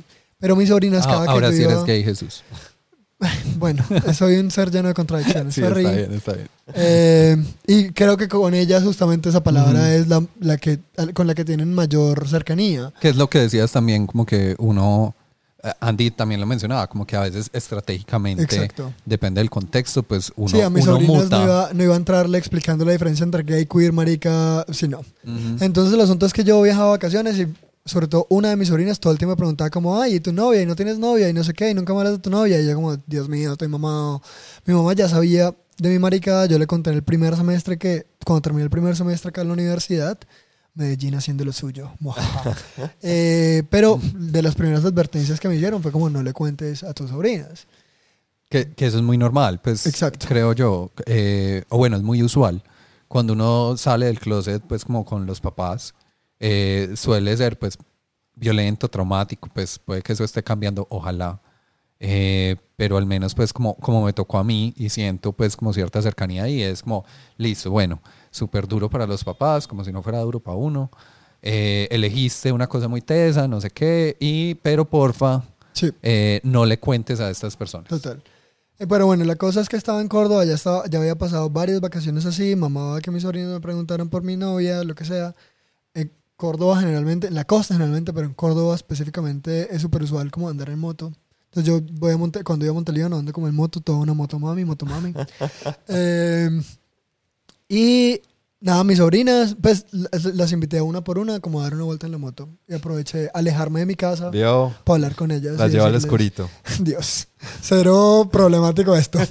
Eh, pero nada, como que empezamos a hablar y yo decía como, ta, ta, ta, como que te quiero contar algo y como una como que, pues es que a mí me gustan los hombres y tengo novio, estoy saliendo en ese momento con alguien Y, y fue como, como, sí, ah, bueno, mira, ahí mi mamá me compró la camiseta de no sé qué. Y o por un momento no supe si como que no me entendió o era un tema súper relevante. Luego hablando es como, pues es que normal, yo tengo amigos gays en el colegio. Es como, ok, esto es muy distinto a como yo experimenté el colegio por Ajá. justamente lo que acabo de Sí, contar. total, total. Entonces eso es como que a veces los miedos, yo les dije a ellas cuando les conté, no les vayan a decir a sus papás que les conté porque siento que ellos no tienen las herramientas para explicarle a ustedes lo que ellos creen que deberían explicarles, que creo que ustedes entienden mejor que ellos. Entonces más es un asunto como de miedo e impotencia de ellos de no saber cómo comunicarse con ustedes sobre esto que les estoy contando. Entonces seguramente se van a enojar si saben que yo les conté, pero porque no saben cómo hablar con ustedes de esto. Si tienen alguna pregunta, me la hacen a mí y pues yo se las respondo sin problema. Evidentemente luego me hicieron preguntas, algunas muy problemáticas, y les expliqué por qué esas preguntas eran problemáticas y no tendría por qué respondérselas.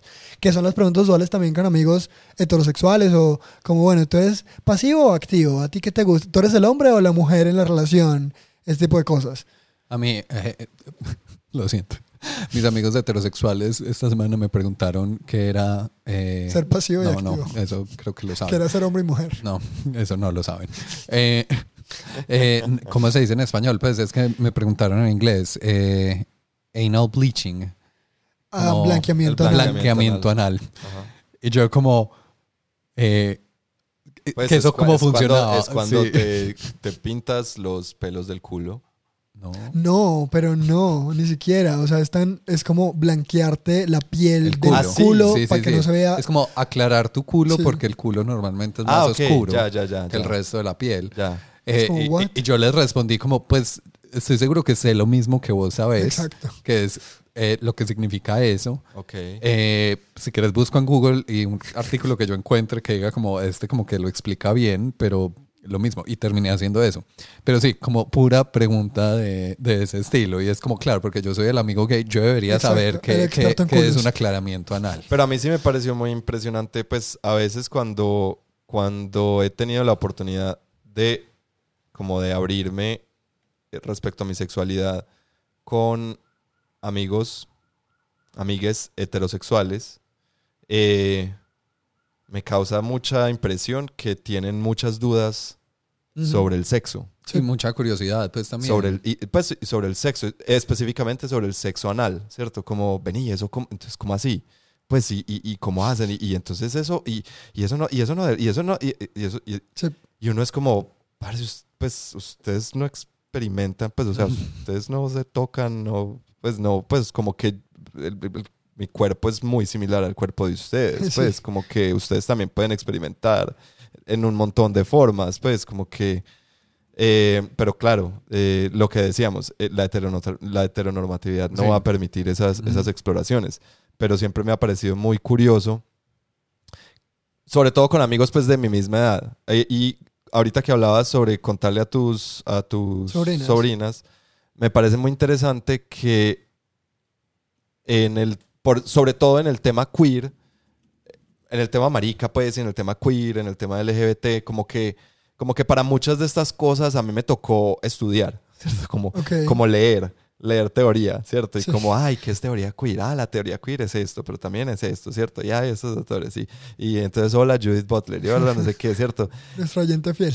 Y, y, y resulta que hay un montón, o sea, que uno va a los colegios hoy en día y, y, y, y- y los, los jóvenes son son súper queer y no han leído nada, o sea, no han leído a Foucault, pues, ¿sí me entendés? Y es como, eh, eso me, me, me no sé, me, me, me llena un poquito de esperanza, como que, que chimba, el futuro lo veo como, su, como por lo menos en la ciudad, en, en- en el ambiente urbano lo, lo veo como muy queer en, el, en, el- en un futuro muy próximo.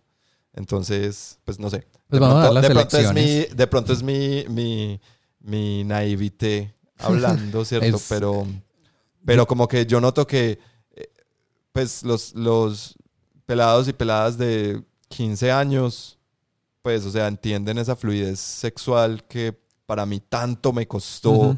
y tanto necesité leer para poder llegar a, a entender un montón de cosas Exacto. que estaban dentro de mí y, y, y autoflagelarme con esa violencia de la que hablábamos de para uno deconstruirse, no sé qué, y es como... Pues, o y sea, de nuevo, para- yo siento que los medios de comunicación tienen mucho que ver con eso. Uy, yo tengo una relación de amor-odio con los medios de comunicación porque finalmente son los medios de comunicación los que terminan imponiendo la agenda de conversación nacional. Eh, sobre lo que la gente habla en la vida cotidiana, las vecinas sobre la novela, los vecinos sobre la novela o lo que vieron eh, en las noticias, en fin. Eh, y lo que se ve en TikTok, los lo que hacen los influencers, tal. claro. Eh, entonces, claro, yo tengo una relación de amor-odio porque, claro, lo más fácil al principio para empezar a introducir esos temas fue a través del estereotipo, de la burla, de lo gay como lo chistoso. Entonces lo aceptamos porque nos da risa y no es que nos estamos riendo con ellos, sino de ellos. Pero creo que eso ha mutado paulatinamente. No que no siga existiendo lo gay como la risa y lo chistoso, pero ha permitido introducirlo en la agenda nacional que finalmente termina normalizando al menos la existencia de eso otro que, que antes ni siquiera se nombraba. Ajá. Me acuerdo mucho, claro, yo mencioné el ejemplo de Leandro en Pasión de Gavilanes, pero me acuerdo mucho una novela que se veía mi mamá ya como en 2008, que se llamaba, era, una comedia, era como una, una sitcom, pues como una comedia situacional, que se llamaba Aquí no hay quien viva, y había dos personajes gays, que eran Patrick Delmas y Jorge Enrique Abello, además los dos súper masculinos, pues, o sea, Ok. que además veníamos de verlos en Betty la Fea, eh, y era una pareja gay, ya representada como, qué sé yo, una pareja gay, blanca, heterosexual, pudiente, pues. Pero que al menos, eso tiene un montón de problemas que hoy entendemos, pero que al menos sacó de la situación estereotípica de chiste eh, lo gay, porque claro, a pesar de que era una sitcom, daba risa no porque fueran gays, sino por cosas cotidianas, pues, por conversaciones, por... Claro. Exacto, por, Por la pluma. eh, ni siquiera por la pluma, porque ni siquiera eran, al menos yo como lo recuerdo, no eran personajes con pluma, de nuevo eran ejecutivos Ah, ok. eh, de clase media, pero era porque les pasaban cosas chistosas en su vida cotidiana, pues. ah, ok, ok. Entonces eso como me pareció, Sí. me pareció como un avance, porque ya lo chistoso no era el hecho de ser gay, sino que era una pareja gay a la que le pasaban cosas chistosas. Ajá. Pero recuerdo mucho un comentario de mi mamá que decía como, "Ah, ahora en todos los programas se están metiendo personajes gays. Y yo no me acuerdo si le dije o solo lo pensé, yo como, sí, pues porque es que los gays existen. O sea, sí, exacto. Pues porque nunca dices, ay, ahora en todos los programas me están metiendo personajes heterosexuales. Pues eh, entonces siento que ayudó a la normalización a pesar de que haya empezado con el estereotipo, la pluma, el chiste, Sí. etcétera. Eh, y un ejemplo para graficar eso es que, no sé, en sociedades súper patriarcales de Oriente Medio, por ejemplo, es muy común, sobre todo en Egipto, eh, que es como el caso que conozco, ver a hombres caminando agarrados de la mano por Sí. la calle. Pero es que lo pueden hacer porque ni siquiera se les pasa por la mente a la gente que los ve que son homosexuales, Ajá. porque la homosexualidad, entre comillas, no existe. Sí. Entonces, claro, ese asunto pareciera que fuese mejor, pero no, es una invisibilización total de lo que se entiende como lo otro. Sí.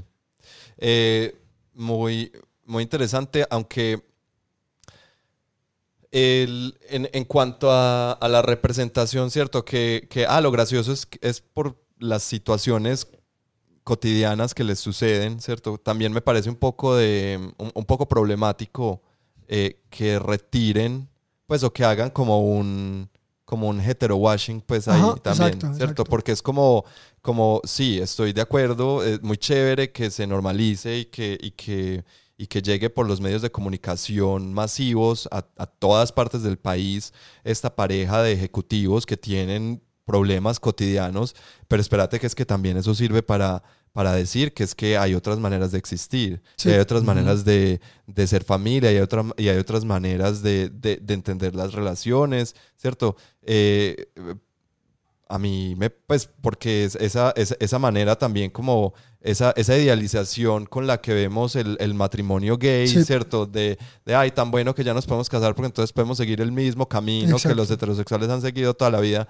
Eh, pues no estoy en contra del matrimonio gay, pero, pero también no me le quite la maricada a la cosa, ¿cierto? Sí, yo- a mí me pasan un montón de cosas eh, cotidianas, pero también Me pasan cosas especiales. y propongo cosas Ujú. nuevas, ¿cierto? Entonces aprovechemos también ese espacio para... y bueno, no me he visto la novela, pero... No, pero- y que ellos ni siquiera eran los personajes principales. Clásico, personajes opino de algo, pero no lo leí. Eran personajes secundarios, pero como que recuerdo eso puntualmente también por el comentario de mi mamá. Pero que finalmente ese fue el modelo que terminó normalizándose. Sí. Es decir, ya lo que uno ve más frecuentemente en medios de comunicación no es ni siquiera eso, como el chiste sobre lo gay, la pluma y el estereotipo, sino hombres gays, blanco mestizos, clase media, que tienen capacidad de consumo Hermosos. y que adoptan eh, niños negros africanos Claro. porque son los salvadores blancos. Eh, entonces, claro, eso también se volvió como un problema de lo que se puede cortar muchísima tela. Ajá. Y digamos, Andy, con eso que decías, pues y lo que estaba diciendo Jesús, eh, está, está ese tema, pues como que a mí, a mí me gusta mucho, aunque es de esas palabras como que a gente que no está muy metida en el tema eh, puede que le den miedo, que es el tema de disidencias sexuales. Y como creo que en la disidencia está... Dios el- mío, súper tranqui este, este ¿Qué episodio. esperábamos? cada episodio vamos a decir lo mismo. Pero es como, ¿qué es la disidencia? Pues la disidencia es, es eso, es como una, como rebelarse en contra de lo natural, entre comillas, y lo normal, entre comillas, del sistema y la hegemonía. Eh, y eso es, pues, de alguna forma decir como no. O sea, excelente, como decías, que nos podamos casar y que tengamos igualdad de derechos.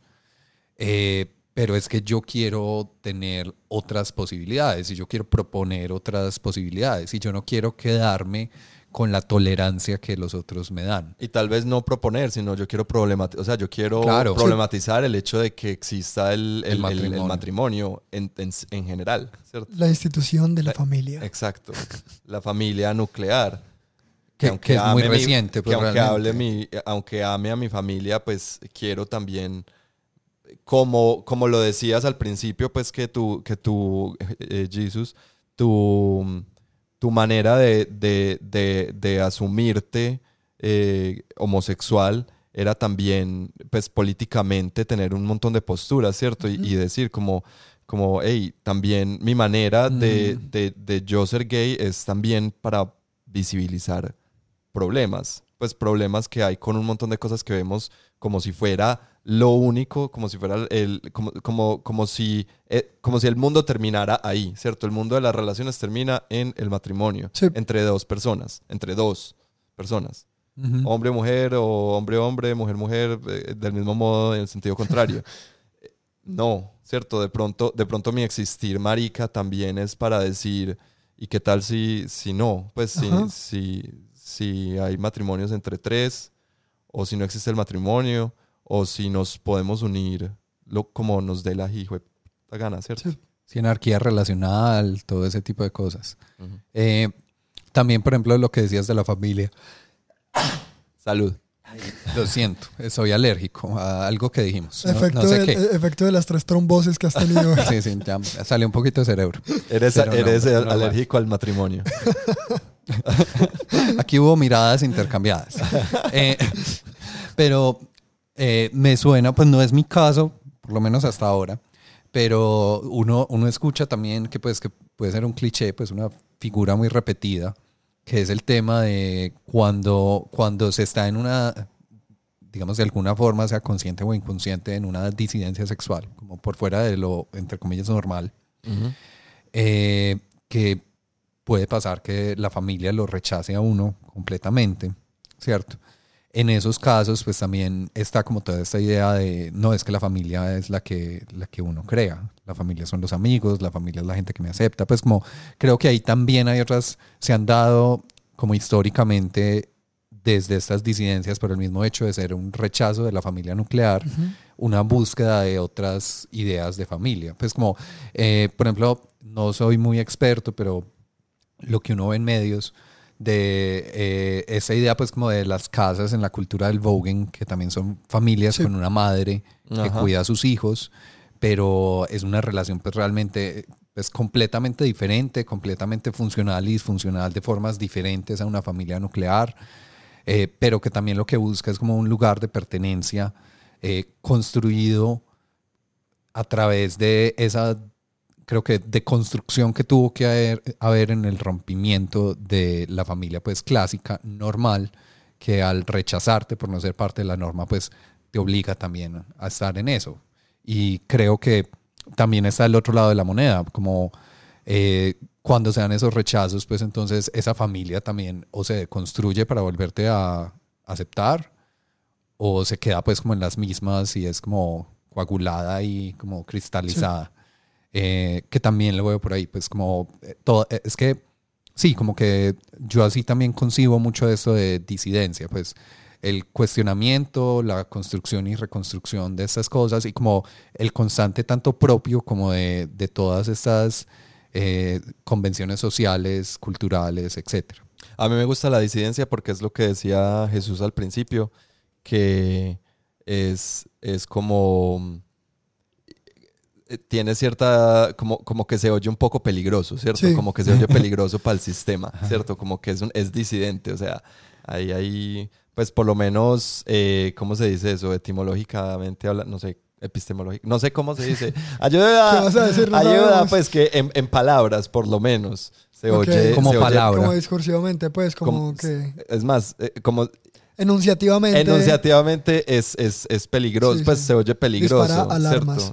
Exacto. Como que la gente empieza a decir, ¡Ah! disidencias sexuales, qué miedo. Y eso, y eso es, eso es, pues para mí es bueno. Que ahora, por ejemplo, en la, en el borrador de la Constitución de Chile, explícitamente se habla de disidencias sexuales. ¿Sí? Sí, pues se habla de un Estado como, no me lo sé de memoria, pero... Ah, entonces ya fueron cooptados por el Estado. Pluralista, pluralista, igualitario, no sé qué, para, y hacen una lista como de como de varios enfoques de, de, ese tema y está, por ejemplo, el tema pues eh, indígena, el tema de la lucha de las mujeres y está el tema de las disidencias sexuales, explícitamente en la Constitución, por lo menos por ahora en el borrador. Un saludo a nuestro oyente Boric. Yay, Boric. El, tercero se conectó ahorita. Está tomando mate con Judith Butler y Pierre Bourdieu. Obvio, por supuesto. Con eso que decían de la familia y tal, claro, a mí eso me parece que hay que tenerlo presente. y tengo, a ver, dos, como dos aspectos. Por un lado, em, que lo más fácil para hacer simplemente es reemplazar un tipo de relación con otra em, replicando el mismo modelo. Entonces ya mi familia no es mi familia sanguínea, sino mis amigos, lo que sea, pero replico el mismo tipo de modelo. Claro. Con los mismos problemas. Em, pero por otro lado, hay que también me parece muy problemático. Solo problemas. aquí yo no les traigo soluciones. no, pues Para eso no existe. ¿Qué vamos a hacer al respecto, Jesús? Eh, este, ¿Cómo solucionamos esto? Ir a terapia. ya saben. Eh, el chiste interno es que la terapia no es terapia, sino cosas que te ayuden a, a lidiar con lidiar las cosas. con eso. Andy tampoco sabe, estamos diciendo que la pola es terapia, la polaterapia. Es que, ayer le estaban de Santi y le dije como ya que no tengo para costear terapia, eh, una pola y esa es mi terapia. Entonces, pues, insisto, si hay un terapeuta escuchando esto, quiere hacer trabajo voluntario, usar su conejillo de indias, pero bueno, en fin. La cosa es que también hay, hay cierta exigencia a veces eh, de personas que tienen un discurso político, etcétera, que pretenden que quienes habitan el mundo desde la disidencia sexual o desde las sexualidades no hegemónicas tengan necesariamente por eso que tener un discurso, em, qué sé yo, eh, crítico, haberse deconstruido un montón y les exigen mucho más por eso que lo que le exigirían a una persona del común, para nombrarlo de esa forma. Entonces también es como, como, ah, pero es que las mujeres trans están replicando los estereotipos de que las mujeres quieren deshacerse y es como, por un lado es un asunto de supervivencia, amigo, y por otro lado, su educación y su socialización ha tenido que convivir con con los problemas de discriminación y violencia, pero también con toda la carga de lo que es ser una mujer y ser aceptado como una mujer. Entonces, ¿por qué esperas que ellas tengan que deconstruir eso de entrada y las otras mujeres cisgénero no, no lo tengan que hacer? Igual con la gente queer o gay, homosexual, lo que sea. Es decir, este, este periodista Zuleta, Felipe Zuleta, es como de Blue, creo, bueno, no sé, es de una de las familias como qué sé yo, tradicionales del país y es un man de derecha y es abiertamente homosexual y su protección familiar le permite ser abiertamente homosexual en Claro. medios de comunicación. Sí. Y eso no lo ha llevado para nada a tener un discurso crítico sobre la situación social del país. Sí, no, no, no, no. no. O sea, entonces esa, esa Sí, exigencia es- también hay que, hay que cogerla como con, como con pinzas porque, porque, sí. porque uno tiende a veces a, a caer en eso. Pero, por ejemplo, eh, otra vez, no creo que, por ejemplo, específicamente este man, pero digamos esa categoría de Ajá. personas, Los Eh, maricas de derecha. sí, por ejemplo, o lesbianas de derecha, lo que sea, se identifiquen como disi- disidencias sexuales. O sea, porque, Ajá, porque es eso, es lo que decía Andy, esa palabra es fuerte, esa palabra es pesada. Eh, tiene, tiene una, una carga. connotación discursiva importante y creo que el ser conservador, el ser de derecha, eh, va muy en contra de eso. Ajá. Entonces, eh, dudo, sería interesante si, el- si es el caso, pero dudo que haya esa identificación. De acuerdo. Que también es un tema de, claro, hemos estado hablando yo creo que por muchos lados de nociones de identidad. Ujú. Eh, y es como, bueno, pues la identidad yo me la asigno o me la asignan o ahí cómo viene siendo la cosa, ¿cierto? Pues porque también puede ser una contradicción, eh, que es por decir algo el tema de simplemente el tema de color de piel. Eh, aquí pues nosotros tres somos pues blancos en ese sentido. Sí. Eh, Tres hombres blancos de 30 Cisgénero. años hablando. cisgéneros cancelados de nuevo. Eh, vamos a ser mejores. Eh, pero, claro, eso es acá. Entonces, si acá llega el DANE y me pregunta, eh, como el, el, el DANE haciendo encuestas pues, en el país sobre el, el censo, digamos, eh, ¿cuál es mi raza, ugh, etnia? Es que no te preguntan raza. ¿Qué pregunta? Eh, eh, etnia, creo. Bueno, etnia. Eh, lo más seguro, yo personalmente, yo pondría blanco, ¿cierto? Porque por más que sepa que históricamente hay un mestizaje, eh, dentro de Colombia Sí. soy completamente socializado como, como un blanco colombiano. Sí, claro. Sí, Pero si estoy en Estados Unidos y me preguntan, voy a decir latino. claro.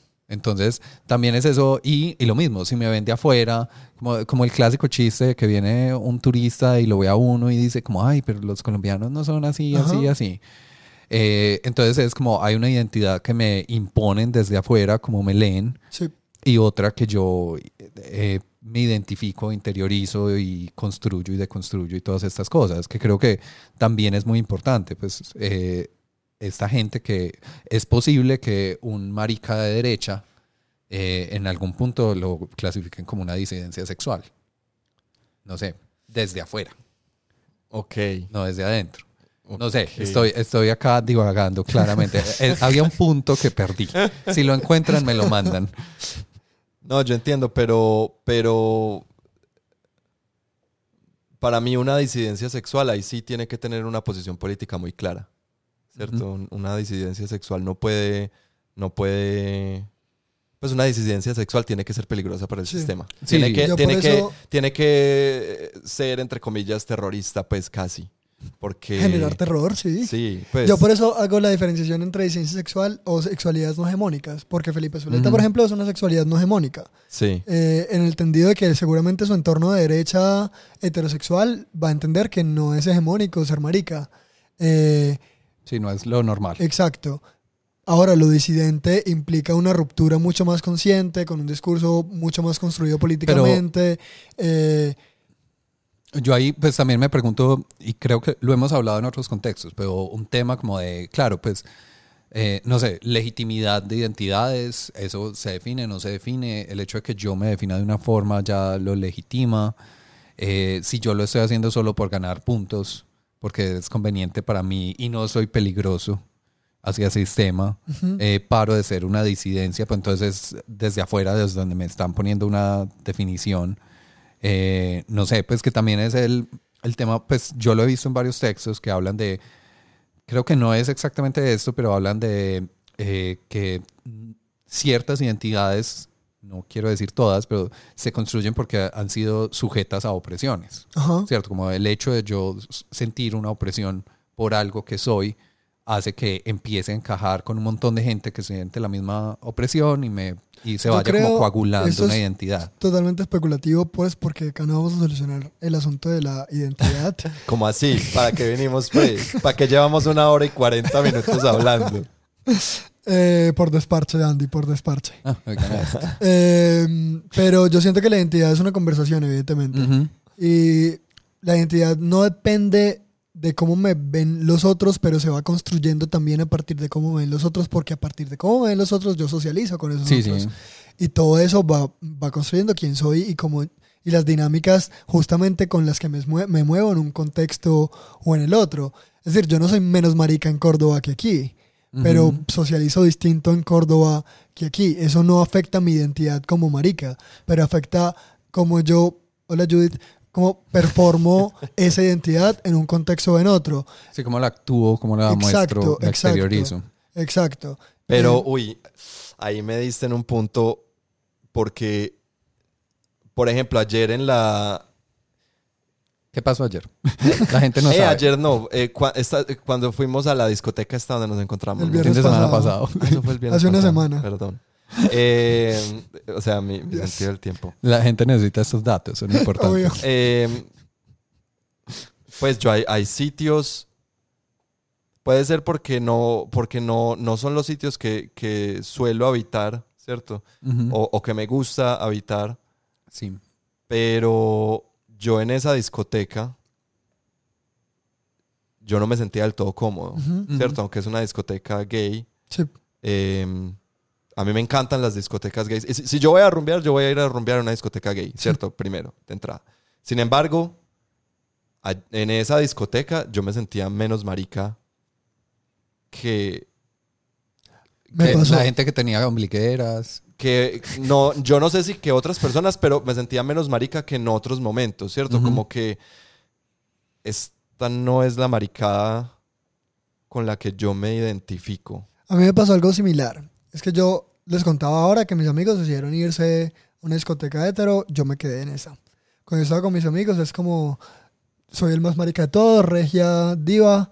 Mis amigos eran heterosexuales menos uno que estaba ahí también, creo. No, mentiras. dos- bueno, no sé, no voy a definir sus No importa. orientaciones sexuales. A eso a ustedes no les interesa. Mentiras y chismosos.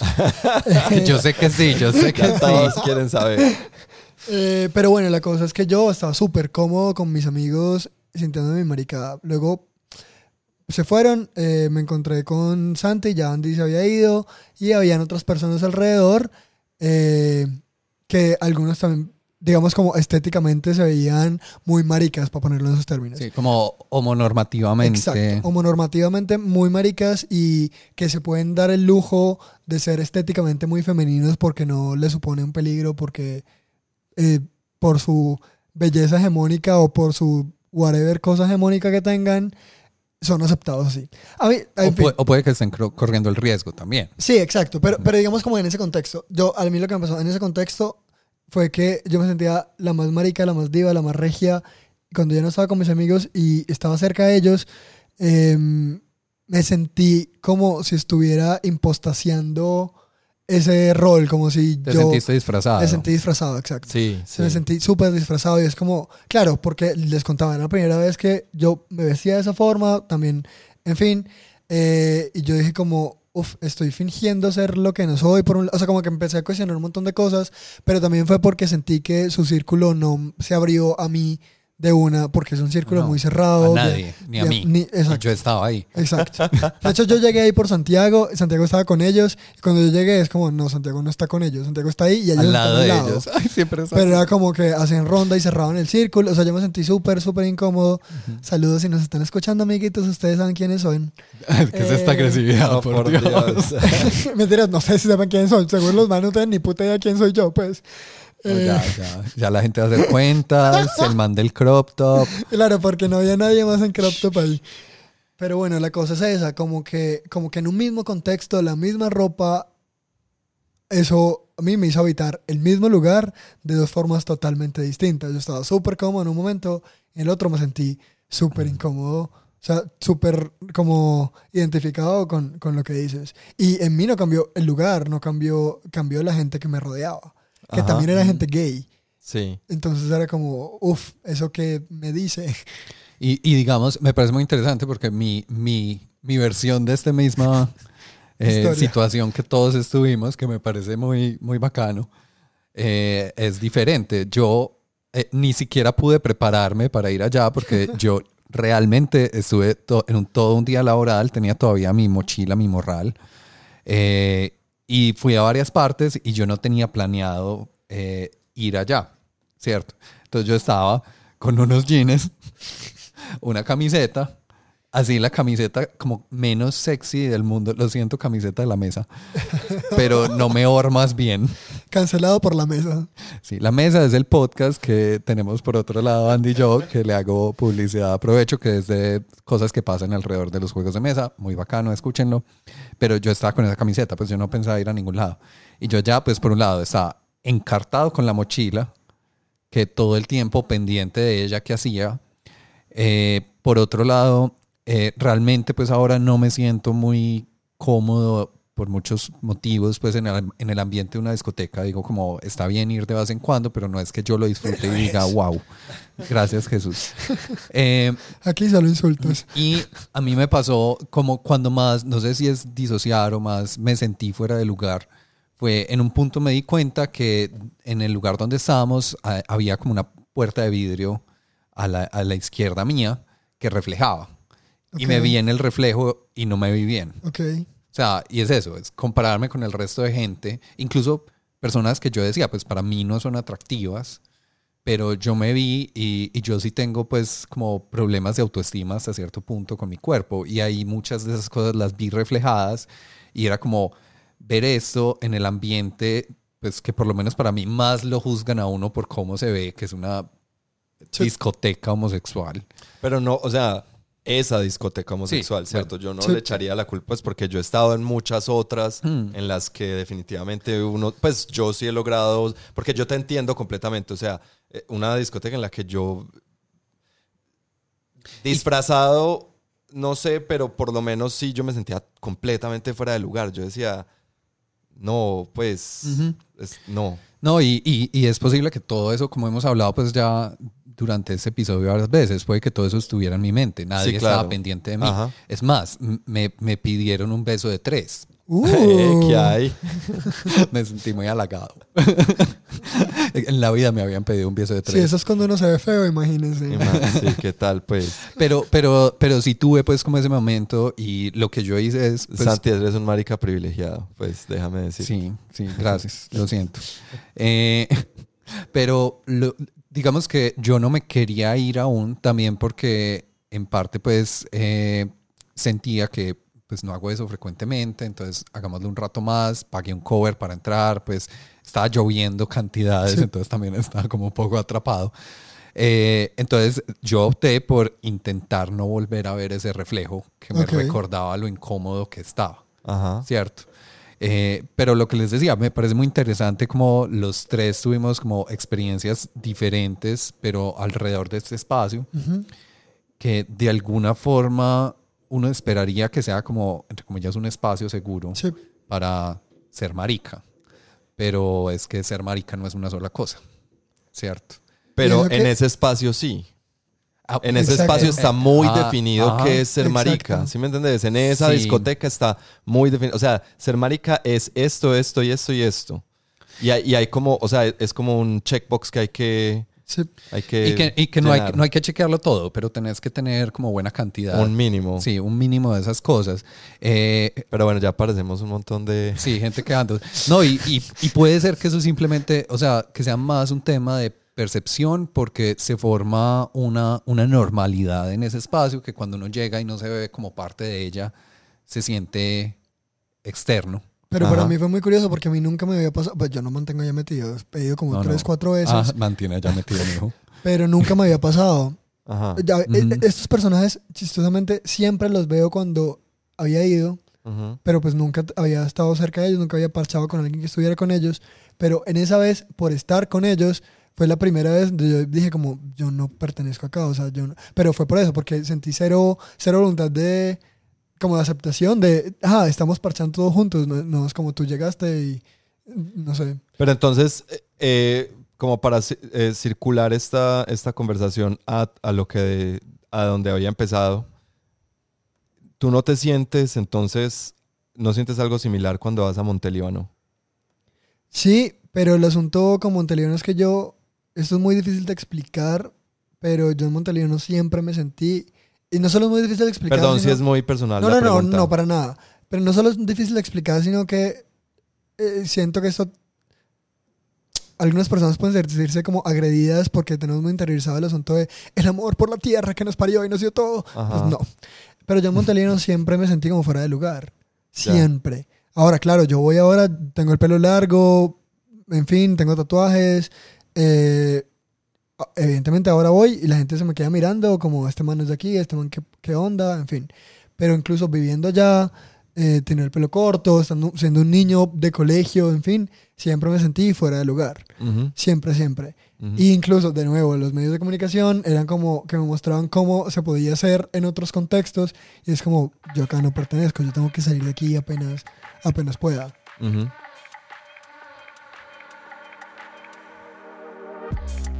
Bueno, creo que dos horas casi, o más, algo así, eh, es a la vez suficiente y a la vez yo creo que nos hubiéramos podido quedar hablando acá otras es que cuantas es, horitas. es muy chévere, pues eh, Jesus tiene una, unos puntos de vista muy bacanos, muy, pues traes un montón de, Mm. de, de conocimiento aquí a este espacio que me gusta mucho, entonces por eso, por eso de pronto a veces se sintió como que la conversación se fue como por muchas partes, porque, porque es como, ay, tan bueno poder hablar de esto, pero también, Ajá. también no poder hablar de esto y también poder...